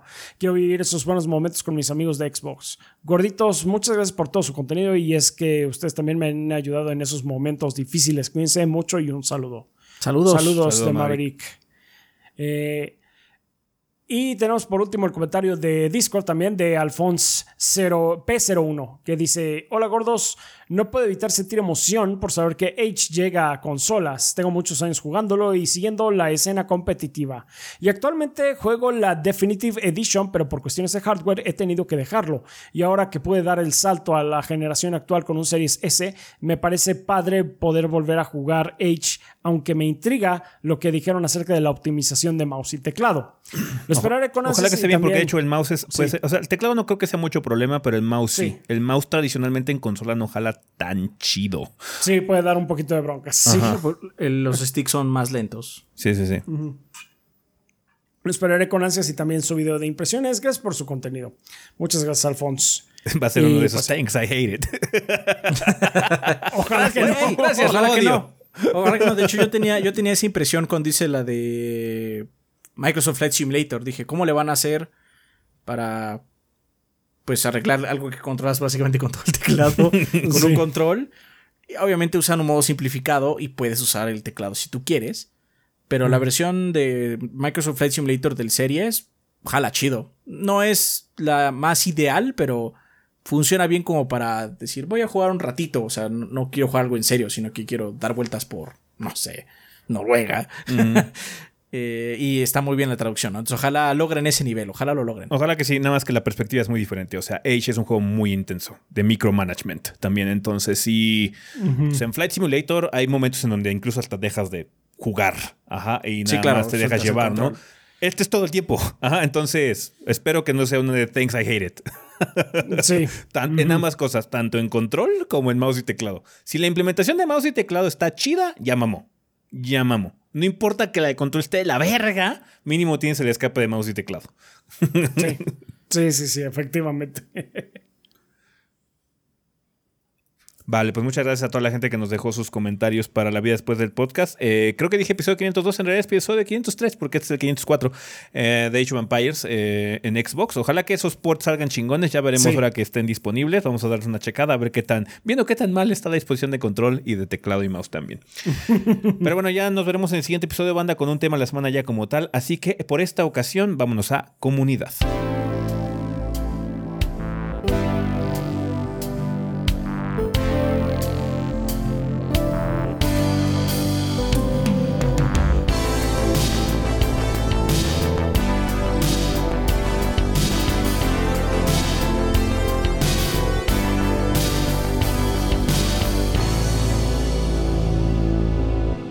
Ok, banda, pues ya estamos aquí en la sección de comunidad, que siempre es un excelente momento para agradecerle a los patrocinadores oficiales del podcast, que como ustedes saben, como ustedes saben, son todos nuestros Patreons que donen 20 dólares o más durante el mes correspondiente. Eh, tenemos un aviso, banda, eh, importante para toda la gente que se esté animando a apoyarnos en Patreon. Eh, ha habido algunos cambios en la plataforma y ahorita cambió la situación de cobros eh, para Patreon. Parece ser que ahora ya, eh, bueno, nos estuvo incentivando la plataforma que hiciéramos el cambio, básicamente, entonces ya tuvimos que hacerlo. Em, para, parece ser que ya ahora cuando la gente entre a Patreon se les va a cobrar de inmediato. Ajá. Entonces lo que va a ocurrir es que si ustedes entran, por ejemplo, el 15 del mes, van a ser Patreons ese mes y el siguiente mes se les va a cobrar, me parece ser el mismo día 15. Ajá el día que ustedes entren es el día que se les va a cobrar mes con mes. Eh, entonces puede ser que va a ser un cambio de situaciones de Patreon, más que nada para la gente que luego está entrando así como por el día 20, día 25, por ahí a la mitad del mes nada más, parece ser que ya va a ser una situación de cobranza inmediata. Eh, eso es útil en el sentido de que ustedes también ya se pueden dar cuenta si va a pasar su tarjeta o no pasa una situación, porque ya ven que Patreon es un poquito raro. Eh, luego con los bancos, los bancos como que no confían en la plataforma en algunos sentidos y pues lo detectan como un cargo inadecuado para su estatus bancario. Entonces, nada más ténganlo en cuenta, banda. Muchos de ustedes asumo que pensaban que esa era la situación normal, eh, pero no, en realidad lo que hacía Patreon es que se esperaba a inicios de mes para que se les hiciera el cobro, pero ahora sí ya va a ser, incluso cuando ustedes entren, se les va a hacer el cobro de inmediato. Entonces, eh, muchas gracias, banda, a toda la gente que esté decidiendo entrar. Luego, mucha gente empieza así como a la mitad del mes. Hubo muchos Patreons nuevos este, este mes también eh, para apoyarnos aquí en noviembre. Agradecemos la cantidad con la que ustedes nos puedan apoyar y créanos que es, nos ayuda muchísimo para que continuemos aquí trabajando para ustedes, para traerles todo el contenido que podamos darles. Entonces, muchas gracias a la gente que dona un dólar, 5, 10, lo que ustedes donen. Muchísimas gracias, ¿no? Eh, también a toda la gente de Twitch, a toda la gente de YouTube aquí también que nos está acompañando. Eh, muchas gracias por todos los incentivos monetarios que ustedes nos den aquí también en YouTube. Se los agradecemos infinitamente. Pero ahorita es momento para agradecer a los patrocinadores oficiales del podcast, que son todos nuestros dos bombones. Rafa, quien patrocina el podcast por el mes de noviembre. Muchas gracias. Eh, pues comenzamos con un ángel guerrero que, eh, a ver, me parece que ya leímos el, mensaje número 3, ¿no? No, leímos el mensaje 2. ¿El mensaje 2? Ok. Entonces, el que, que hay que leer. Ok. Saludos gorditos desde Critical Hit Pokémon Podcast, el podcast de noticias y novedades del mundo de Pokémon, apoyando una vez más al gordeo. Felices fiestas terroríficas. Recuerden que además de ser mascotas, los Pokémon también son monstruos. Esperen nuestro especial de Halloween donde platicamos sobre las entradas de Pokédex más perturbadoras y un bonito unboxing de las cartas especiales de Halloween. ¿A qué Pokémon no les gustaría encontrarse en la noche? Hmm.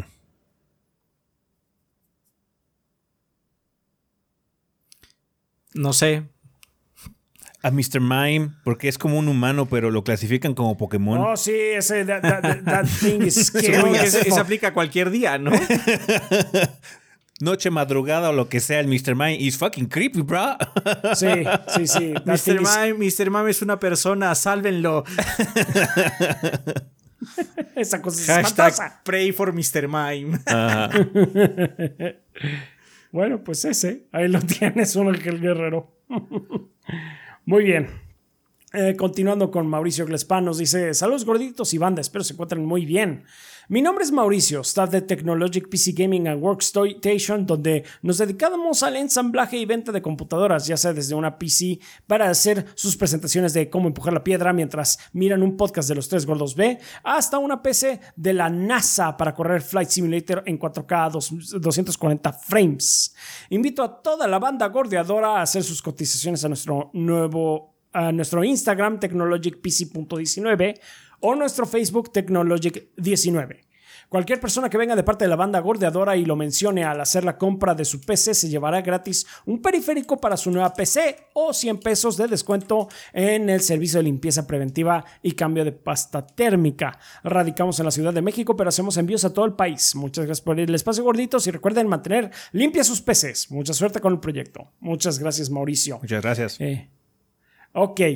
Eh, continuamos con Bleeding Beetle, que Bleeding Beetle de hecho este, nos había dejado unas preguntas eh, sobre Street Fighter VI eh, y respondimos nada más dos. Entonces vamos a responder un par más esta, en esta ocasión. pregunta, ¿qué personaje les gustaría volver a ver en esta entrega? Mis favoritos siempre han sido Oni, Evil Ryu, de Capre o Sea Viper. Ah, que Capre de Capre. Capre de Capre. de Capre. Viper no sería mal. De hecho, había muchos rumores de que probablemente regresaba en esta entrega, pero no, no parece ser el caso. Pero estaría padre ver a Viper otra vez. Viper y el fuerte. El fuerte. El fuerte. Yo quisiera ver al fuerte, otra vez, sí. Hakan, perro, ya, porque, nada más porque le tienen miedo al éxito. A huevo. Sí, sí, sí. No, pero de hecho me gustaría más el fuerte. Definitivamente el fuerte. Es que el, fuerte, aparte, puede estar en una, en una esquina y, ¿Quieres aprender el ritmo del fuerte? y aprender acá el tornado, estaría chingón. Sí, sí, sí, sí, sí. Pues sí, pues esos son unos de los que nos gustaría ver. Ahora, ¿cuál es el personaje el que más les llama la atención de esta entrega? Por mi parte, Marisa, Kami y Yuri son las que inicialmente me llaman más la atención. A mí me llama la atención la, la chica que es de MMA, que creo que es italiana o la francesa? Eh, creo, que es eh, creo que es Marisa, de hecho, la, la, fortachona. Ajá, la fortachona. Sí, sí. Y la otra que, es, que parece que es este, una versión femenina de este, del dude francés. ¿Cómo se llamaba este güey, el del 4? ah, el Remy. Remy. Es de ese dude. O sea, más que nada porque siento que esos pueden ser los personajes que se adapten más al estilo que estoy jugando o que estuve jugando Street Fighter 6. Street Fighter 5, perdón, para Street Fighter 6 ahora. Sí. Pues sí, esos eh, serían, este, esos ahorita son los que me llaman. Pues eh, quiero ver también que, cómo está la, supongo que es la hija, o bueno, se, hay rumores de que es la hija de T-Hawk. Mm. Esta, este, no sé cómo se llama. ¿Lili? Creo que era Creo que era Lili, sí. Sí, en fin.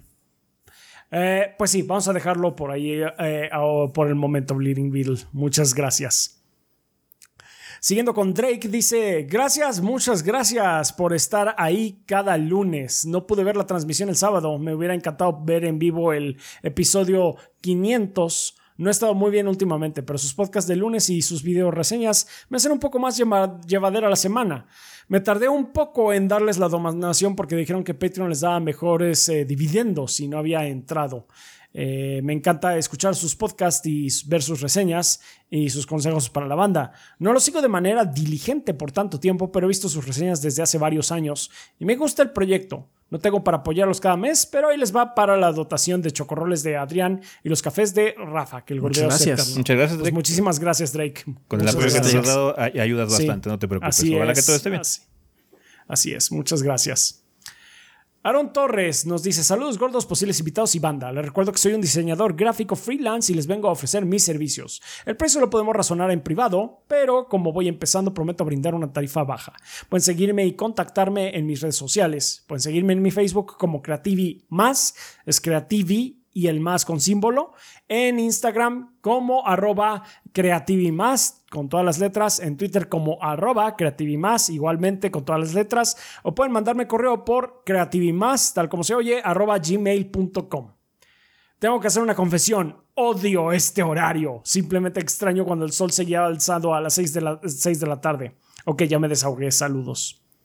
Eh, Pues este horario es el viejo, ¿no? Este horario es el original y de hecho eh, tiene más que ver con la época del año que por otra cosa, pero sí. Sí. I don't Sí. care. a mí realmente no me afecta, la neta. Sí, pero es que nosotros somos mucho de estar A en casa, nosotros entonces sí, a nosotros no nos afecta, pero sí ve- veo la gente que eh, tiene que pues, transportarse sí, en la ciudad, es mucho más problemático hacerlo de noche. Así es, entonces sí, sí, sí lo veo. Este, bueno, pues muchas gracias Aaron Torres. Eh, Rikirukis73 nos dice, hola gordito, solo quería escribirles para agradecer el contenido tan chingón y entretenido que crean. Siempre me siento acompañado escuchándolos y qué mejor manera de agradecer que contribuir con mi granito de arena para que el proyecto siga muchos años más.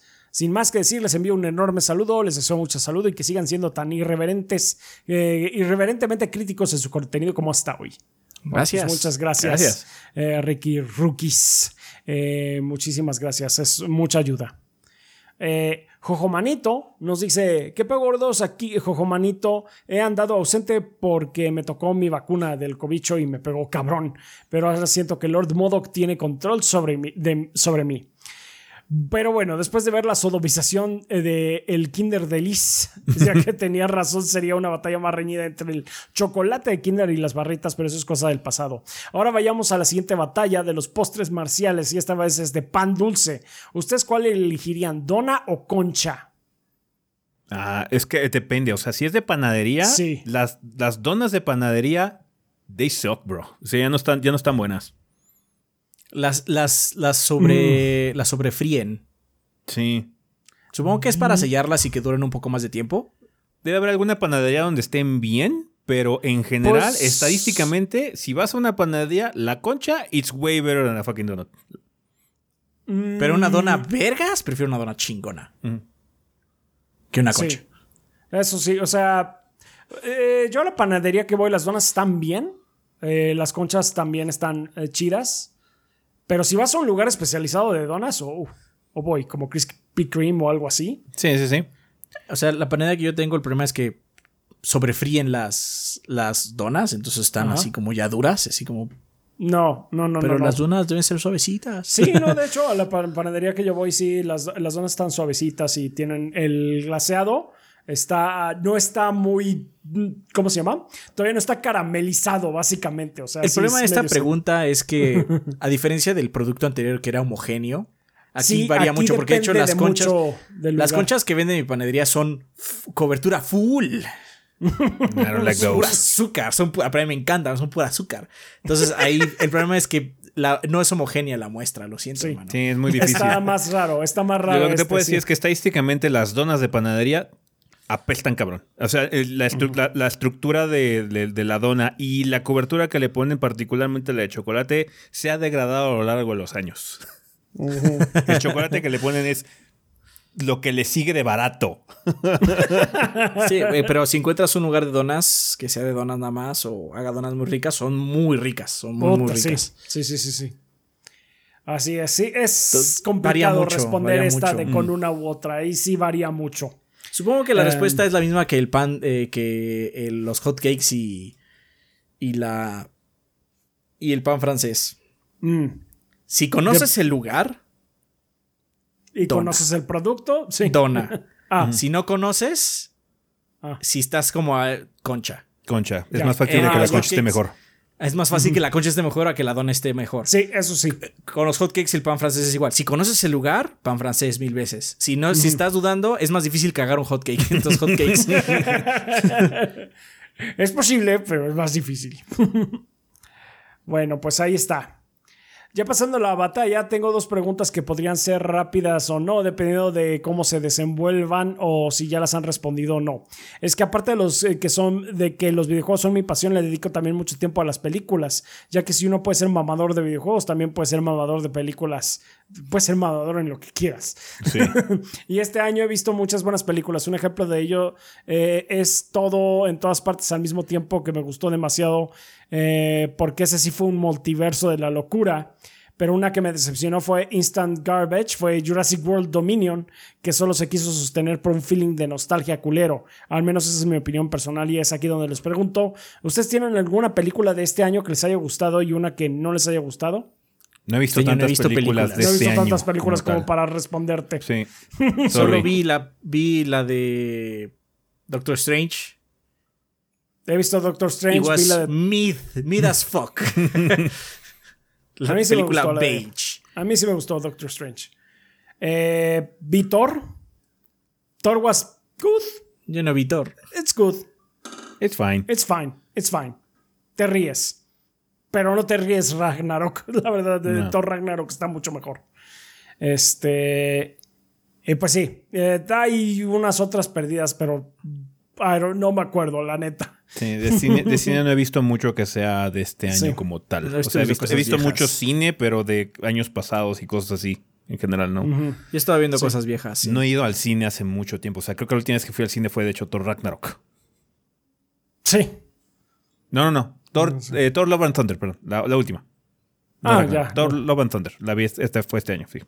Sí, este año la última que fuimos a ver fue justamente la de Doctor Strange. Eh, pues sí. Ahora esta pregunta es para Adrián y al igual eh, y es que al igual que soy el eh, que él soy un fan de Star Wars, pero estoy muy indeciso a comprar novelas de la saga, ya que no sé cuál esté mejor, así que cuál me recomendarías comprar mejor, Maestro o Aprendiz o Tarkin. No, maestro y aprendiz o tal. Ma- y otro- Maestro y Aprendiz o Tarkin. Ah, mira, yo ya no compro novelas de Star Wars porque Star Wars tiene un cochinero y entonces siempre que lees algo luego se vuelve no canon. Y la neta, en Star Wars ya es muy importante el canon. No hay un tema general porque Star Wars ya es muy grande. Cada una de sus cositas tiene su propio tema. Entonces lo único que entrelaza todo es el canon. Y como a toda la cabeza de Disney, incluido Feloni, ¿eh? porque mucha gente es que él va a salvar a Star Wars, incluido él, les vale verga lo que hacen en cómics y libros, deje de leerlos. Pero si tuviera que elegir uno, iría por Maestro y Aprendiz, porque es una historia de Qui-Gon Jinn y Obi-Wan, y pues Obi-Wan me cae bien. Y personalmente, Tarkin me parece un personaje insufrible. me gusta como villano, no me gusta como figura central de nada, porque ese güey es así como decisiones culeras todo el tiempo. Entonces, no, no es, no, es, no es mi tipo de vibra. Entonces, me iría por Maestro y Aprendiz. Pues sí. Está bueno. Ah, ok, muchas gracias por haber leído mi mensaje y espero hayan tenido un gran 2 de noviembre porque ya vamos entrando a la recta final del año, pero es apenas el comienzo del año de Rafa. Dos ahora es personal. Esperemos que no. muchas gracias. Eh, Sertroid nos dice: Buen día, embajadores del Gordeo. Ya empecé a jugar Bayonetta 3 y aunque el gameplay me está encantando, hay un claro en el elefante en la habitación que no se puede ignorar, que es el apartado técnico del juego. Entiendo por qué es exclusivo del sándwich, ya que sin Nintendo ni Bayo 2 ni Bayo 3 hubieran existido. Y también está el tema del estilo artístico que ha dejado que desear. Sin embargo, esto me hizo reflexionar sobre la futura sucesora del Switch y por eso les vengo con esta pregunta el día de hoy. ¿Consideran ustedes que la siguiente siguiente consola de Nintendo debería volver a enfocarse en tener un hardware más potente para no quedar desfasada tan rápido en comparación a la competencia. Un saludo y sigan así de piolas. Nada más que sea competente. O sea, Sí. ya el hardware que tiene Switch ahorita ya es obsoleto, es viejo. Sí. Sí. Eh, pero nada más con que sea competente, no tiene que andar que esté peleando, nada más que se vea bien. Necesitamos un update del Switch. Necesitamos un Switch 2 más potente nada más. Y ya. Sí. Eso es todo lo que, le hace falta. Pero sí, como dices tú, Bayonetta 3 lo pone en relieve cabrón. Cabroncísimo. Muy buen gameplay. Es un juego muy divertido. Yes. Muy, muy pinche divertido. Pero goddamn se ve feo. Muy, muy feo. Sí. Está bien. Muchas gracias, Ertroid. Tigre Negro nos dice, gordito se cumplió con octubre y se acabó como, por como la novena vez Bloodborne y por enésima vez Castlevania Symphony of the Night. Así que es hora de volver al chosto puro y duro. El final de Darkest Dungeon. Les contaré la próxima semana qué tan tupido me fue. Está Ok. bien. Está bien. Pregunta conflictiva de la semana. Para mí todavía esta semana cuenta como Halloween, Día de Muertos, así que ¿cuál sería su monstruo favorito de la época moderna del cine? Eh, Michael Myers, Freddy, Jason, Alien, el Babadook o cualquier otro que se acuerden. A mí me gusta mucho el Alien, el xenomorfo. Alien, sí, el xenomorfo me gusta Sí, mucho el, sí, sí, sí. el- el diseño, porque de los otros no son en serio. Siento que el O Alien sea- es como más en serio. De- sí, de, de los. de- tengo que decir que me divierte mucho Freddy. sí. Sí, o sea, Freddy el, el Babadook, sí, el Babadook sí es otro pedo, ¿no? Eh, sí, el pe- Babadook es kind of creepy, sí. Pero sí, así Michael Myers, Freddy y Jason, ay, no mames. Sí, no, sí, sí, te vas de esas películas, pues sí, supongo que el Babadook es el más en serio de los que mencionas ahí. No sé si cuente como uno, pero podría ser el de el demonio de Hereditary, el Paimon. No, ese, ese demonio sí existe en, en- en el sentido así como eh, Folclórico. de libros de demonios Sí. y cosas así. O sea, sí, es como. de- sí, Es como si seas un pinche una película de terror sobre Satanás, güey. O sea, ya. you can do that, pero no lo pondría como Freddy y Jason. Ah, bueno, sí. Siendo un temor desde el inicio de los Sí, tiempos. no, entonces no, así no. Entonces, sí, no, no, no se me ocurre otro. Pero sí, es que el xenomorfo se maneja a muchas capas. Es como una cebolla, es como los ogros. Eh, Pues sí, es que puede ser terrorífico, puede ser acción, puede ser un prison drama. Y puras mamadas. O sea, tiene muchas, sí, tiene muchas fases el alien. Ok, eh, un saludo a El Gabo. Adrián, tú eres el hombre, Rafa es el waifu y ese, los pelones somos los más sexys que el gordeo es eterno. Muchas gracias, Tigre Negro. Gracias. Consultorio de Dientes Limpios. Volvieron, muchísimas gracias. Eh, Back. dice- eh, hola gorditos y banda. Los castores estamos de regreso y ahora con más flúor. Los felicitamos por su episodio 500. Ahí estuvimos y muchas gracias por sus saludos. No los podemos reconocer porque los conocemos por su nombre real, pero es un lindo gesto. Eh, ahora esperar el episodio 1000. Seguimos con nuestra misión de lle- llevar salud bucal, bucal a toda la comunidad 3GB, por lo que les tenemos un importante anuncio.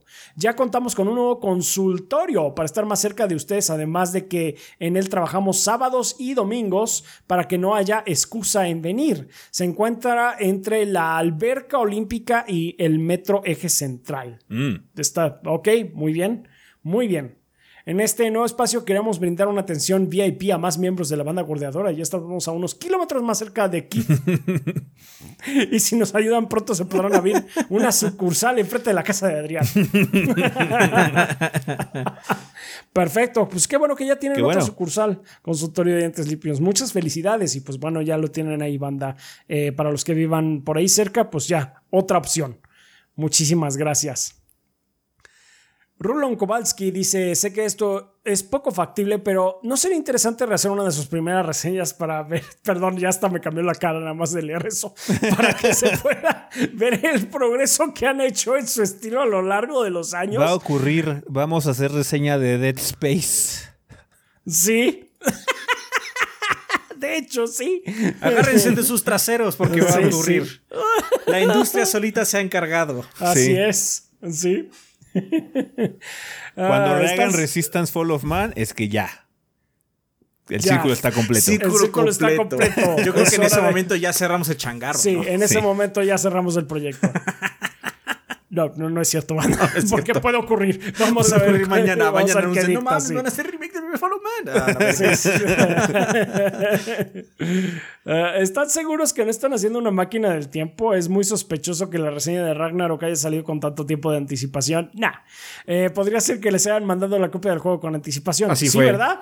Sin embargo, veo más factible que lo hayan eh, jugado en su lanzamiento y hayan regresado en el tiempo para ser de los primeros en reseñarlo. Sospechoso. si, si tuviéramos ese poder, o sea, imagínate, imagínate, si tuviéramos realmente ese poder, podríamos, podríamos hacer mamadas como, es que el nuevo nombre de la consola de Nintendo es el Wii U. y todo el mundo, no, No para podríamos madres". sacar reseñas porque si no, el proyecto estaría demandado hasta el, Sí. hasta el Tendría que, ser todo, tendría que ser especulativo todo. Ajá, sí. Lo puedo ver, banda. Eh, God of War Ragnarok, su fecha de salida va a ser el 9 de noviembre, así como el pinche 2020, así haciendo la especulación. Los pinches pitonizos aquí, Sí, los sí. super adivinos, así cabroncísimos. Así en No, el sí. 2012. ¿Ustedes no lo saben, banda? Yo sé que están acá con su drama ahorita de físico contra eh, digital en el 2012, pero en el futuro habrá algo que se va a llamar Game Pass. Donde les va a llegar el precio, entonces iban a mamar la polla bien cabrón en lo digital. Van a ver si no. Usted dice que no ahorita, pero ya verán, ya verán. Así Nos es. vieron el juego tres semanas antes. Así, Entonces, vean el juego tres semanas antes, sí. Como a todos los demás que lo sacaron. De hecho, O nuestra sea, reseña ni siquiera fue de las primeras. El embargo fue dos horas antes de que saliera nuestra reseña. Así es. ok, eh, posdata. Menos 3, voy en el 503. Para el 500, I fucking finally made it. Se llevó, se llevó una buena parte de mi sanidad mental, aunque no me preocupa, casi no lo usaba. Pero terminé el siguiente podcast después del, cu- del 504 que voy a escuchar será el 505. Saludos. Pues sí, ¿no? Este, después del 4 va el 5. Así es. Bienvenido a la normalidad. Bienvenido a la normalidad, Rulo. Ya no vuelvas a hacer eso. por Welcome to normal. si algún día llegamos a los mil, algún loco intentará ver, escuchar todos. Desde luego. antes- Sí, Rulo Kowalski lo va a hacer. No te preocupes, va a estar en el asilo, va a tener tiempo. Enterado, enterado. Y esos gordos están con nosotros en el cuarto en este momento. Así es. Bueno, Mega Mario X4 nos dice, banda, los invitamos a vernos en Objetivo Secundario en YouTube. En nuestro capítulo 110 jugamos los eventos de Halloween de Overwatch 2 y un par de partidas en Quick Play. Muy bien. ¿Está bien? Muy bien, Mega Mario. Muchas gracias. Y Seikado nos dice, hola gorditos, ya llevo meses con una situación bastante estable, así que era el momento de volver a los 20 y no bajarme de ahí. Un caluroso saludo para ustedes, se la cuidan. Saludos, Gracias, Seikado. Saludos. Muchas gracias por el apoyo. También nos patrocinan eh, Ruto, Mauro X147, Verdevete, Andrés El Peludo Gamer, Miguel Ángel de Riquer, Ra- Riquer, Raúl Fuentes, Miguel Mario, Mr. Fly 21, Guillermo Contreras, Blue Nacy, Kionashi, Mapachito Sarnoso, Benjamín Vázquez López, Diego Monroy Fraustro, Mario Montenegro, Sargenmi, Ventusini, Eric Centeno, Bubble Gomers, Pedro Alberto Ramírez Arciniega, Eric Heredia Olea, Mikau ELT, Gazde, Mugiwara no Cronos, Hideki, Luis Ramírez, Armando Sanser, Denis Flores, Nefog, Shadow Ryujin, Esvin Zamora, Carótido y Esteban Meneses. Muchas gracias a todos nuestros Patreons que son nuestros Lord Bombones que nos apoyan con cantidades de 20 dólares o más al mes. Muchísimas gracias. Ya saben que eh, gracias a ustedes es que Adrián y yo estamos aquí con eh, nuestro salario mes a mes. Eh, pues gracias en general también a todos nuestros Patreons que con cantidades manejables como un dólar al mes que se traduce a 30 pesos más o menos según Patreon. Les agradecemos mucho que pues nos inviten, ya saben, unos chocorroles Adrián, un café para mí, nos ayudan muchísimo con eso. En general también, eh, también les queremos dar un agradecimiento a las personas que nos están viendo en YouTube en este momento. Eh, feliz martes, no estamos grabando en vivo. Muchas gracias por estar aquí. Esto ya está es pregrabado, pero les agradecemos por estar en el estreno. Eh, también les agradecemos si nos siguen, sus super gracias, un super sticker, eh, cualquier cosa, eh, también se les agradecemos muchísimo. Y a nuestros suscriptores de Twitch, que pues ahí la semana pasada, pues ahí estuvieron con nosotros. ¿Qué estuvimos haciendo la semana pasada? Streams ¿De de, cosas. Sí, Bayonetta de streams 3. de cosas. y- sí. Ah, sí, cierto. Bayonetta 3 lo estuvieron viendo. Este, y no God of War nosotros- Ragnarok. Eso ya será eh, próximamente. fue del DLC de Resident de los Chilach. Sí, De yo los jugué Chilach, tres horas. Ba- Me, me eché un, Bayo un- 3, un- un stream de trabajo. ajá, Bayo 3 y eh, iniciaste la serie de Dark Souls, chaps. Dark Souls 2. Sí, es cierto, inicié Dark Souls 2, tienes toda la razón. That stream Ya- was fun. Rafa murió de formas muy risibles ese Sí. día. Sí, estuvo- estuvo sí, así un giro de por qué giré en la orilla. Está bien, ya veré. Igual y voy a tener que farmear un poquito, banda. Ese, ese proceso no lo van a ver ustedes porque qué hueva. Pero bueno, muchas gracias, banda. En general, pues gracias a todos ustedes que nos ven, que difunden la palabra del gordeo y pues que están aquí aguantándonos y, y siguiéndonos. Ya saben que ustedes son la sangre del proyecto y si nosotros, ustedes no estarían, eh, no estaríamos nosotros aquí. Muchas gracias. Muchas gracias, banda.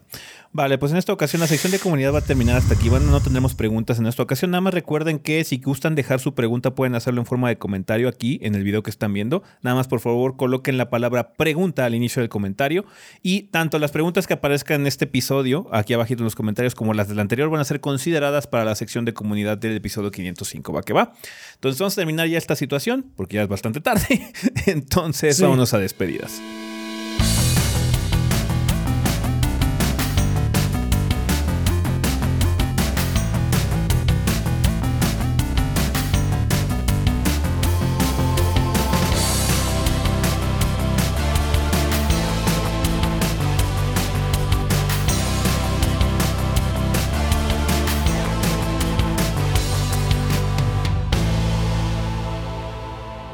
Banda, pues ya estamos aquí en la parte final final de este episodio. Tenemos regalos que nos mandó la banda, Adrián. Sol Wolf dice: Hola gordos y banda, les mando un código de Steam para Deathloop. Les recuerdo que tienen que ver un trailer del juego antes de jugar y al terminar el juego. código tal. Se me cuidan. Gracias. Gracias. Alonso Chullero dice, buenas gorditos, aquí dejando pasar unos códigos para la banda, les deseo un buen fin de semana a todos. Posdata, me caga este horario, no dura nada el día. Posdata, dos, chinga tu madre Disney Plus, Japón Bleach en la TAM, el único anime que me interesaba este año y me sales con esto. Eh, regala Fallout New Vegas eh, para GOG, Middle Earth Shadow of War para GOG, eh, Facility 47 para Legacy Games y Pokémon Go. Muchas gracias, Gracias. Alfonso.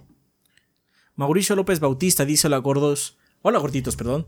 Debido a que probé Fallout 3 hace años, me di cuenta que no era para mí, así que va de regalo para alguien de la banda y lo disfrute mejor de lo que yo pude, que es. Es Fallout, debe ser New Vegas en GOG. Adrián eh, se quedó sin su reseña de COD, pues lo está haciendo Kid. Así es, así es. Ah, muchas gracias. Eh, Mauricio López No, no, no. Bautista. Ah, Lo perdón. pegaste dos veces. ¿Ah, es el mismo? Sí. Ah, ok. Sorry. Bien, lo pegamos dos veces. Entonces, este, nos vamos con el con Nikato, que dice: Hola, trío de Regordete, soy Nikato. Esto lo envío un sábado en la madrugada. Por obvias razones, esto quedará para otro podcast, ya que el mensaje eh, que recibí, ¿eh? Lo acabo de leer. Ok. Primero, antes que nada, agradecer a Mari y a Rafita por el apoyo que he tenido por parte de ellos. En resumen, me pasó algo malo, podría decirlo, pero Mar me ayudó a solucionarlo y ahora sé cómo actuar ante esas situaciones. Qué bueno, Nikato. Mucha, mucho ánimo. Ánimo. El motivo de este mensaje es regalar, según me dice Twitch, tres mesesotes de PC Game Pass y pues que la banda lo aproveche. Ok. Muchas gracias. Le pido a quien lo haya podido canjear que me mencione en Twitter. Estoy como arroba Nikato es N1K4T0. Eh, Gracias y hasta la próxima. SB es Waifu, Adrián los pelones somos los Max Sexys y, Ad- y Rafita tú eres el hombre. ¿Cómo iba? Patrañas. Está bien. Gracias, Nikato. Gracias, Nikato. Suerte con todo. Suerte con todo. Vale, pues, pues bueno, banda, eh, estos regalos van a estar en nuestra cuenta principal de Twitter a lo largo de los siguientes días. Em, tenemos algo que recomendar que es God of War Ragnarok. O sea, ya les podemos recomendar God of. War Ragnarok, O banda. sea, sí, ya. Si tenían, si tienen, si no les causa ningún tipo de situación económica o básicamente lo pueden adquirir, banda, eh, porque ya les está llamando la atención. Éntrele con confianza. El producto es de mucha calidad. La verdad está bastante guay. Em, si quieren ver una opinión más detallada, pueden checar nuestra reseña. No se preocupen, la reseña tiene cero spoilers en el sentido de la secuela como tal. Tiene spoilers del primer God of War del 2018, pero es porque son imposibles evitarlos. Eh, entonces, eh, pues sí, nada más tengan eso en cuenta. Si jugaron el primero, no hay nada en ese video que les spoile nada de la trama de God of War Ragnarok. Ajá. Entonces, no se preocupen. Tuvimos bastante cuidado para que no hubiera spoilers o les arruináramos nada de la historia y algunas sorpresas que tiene la, eh, la campaña y demás. Entonces, disfruten la reseña también. No tienen ningún tipo de bronca en ese sentido. Otra cosa que queramos recomendar. Mountain Blade 2, Bannerlord. Mejor juego que Ragnarok, tengo que decir. no, no es cierto.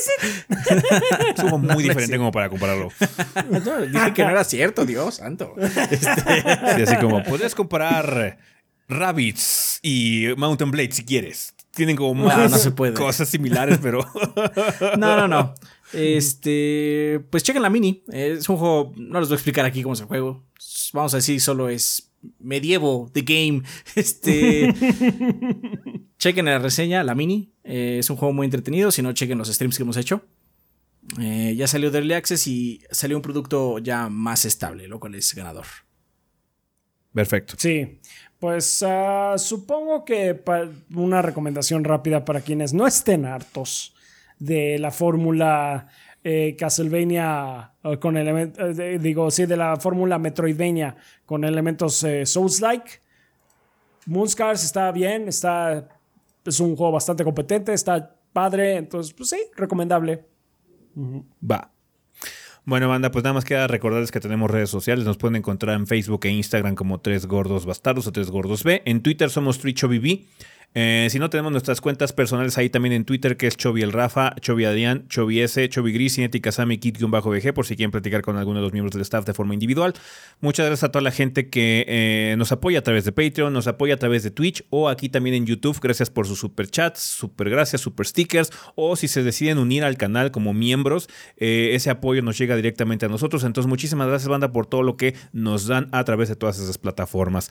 Un saludo a toda la gente también que compra productos en la tienda y que también nos escucha a través de pues, iPhone, digo de iPhone, eh, en su iPhone, básicamente en iTunes, Spotify, Podbean y demás en la versión de audio de, este programa, que en esta ocasión debe haberse estrenado en simultáneo con la versión en video. Entonces, eh, pues sí, nada más fue por esta ocasión, banda, fue por una situación extraordinaria que fue el EGS de este fin de semana. Ya en los siguientes episodios tendríamos que tener una situación más normal. Bueno, pues eso sería todo con respecto al episodio. Sabemos que fue un episodio un poquito raro, banda, eh, pero esperamos que eh, el hecho de que no se haya tenido que cancelar sea bien recibido por ustedes. Así que chingo, banda. Con eso terminamos en esta ocasión. Pensamiento final. Disfruten el lanzamiento. Nos vemos en los streams. Sí. Probablemente hoy más en la noche streamemos God of War, de hecho. Entonces, ya, disfruten eh, del lanzamiento, banda chingón, juego grande esta semana. Eh, así que pues disfruten los que puedan probarlo, que lo disfruten mucho. Va que va. Pues bueno, eso sería todo con respecto a este episodio, banda. Nosotros nos vamos. Bye. Bye. Bye.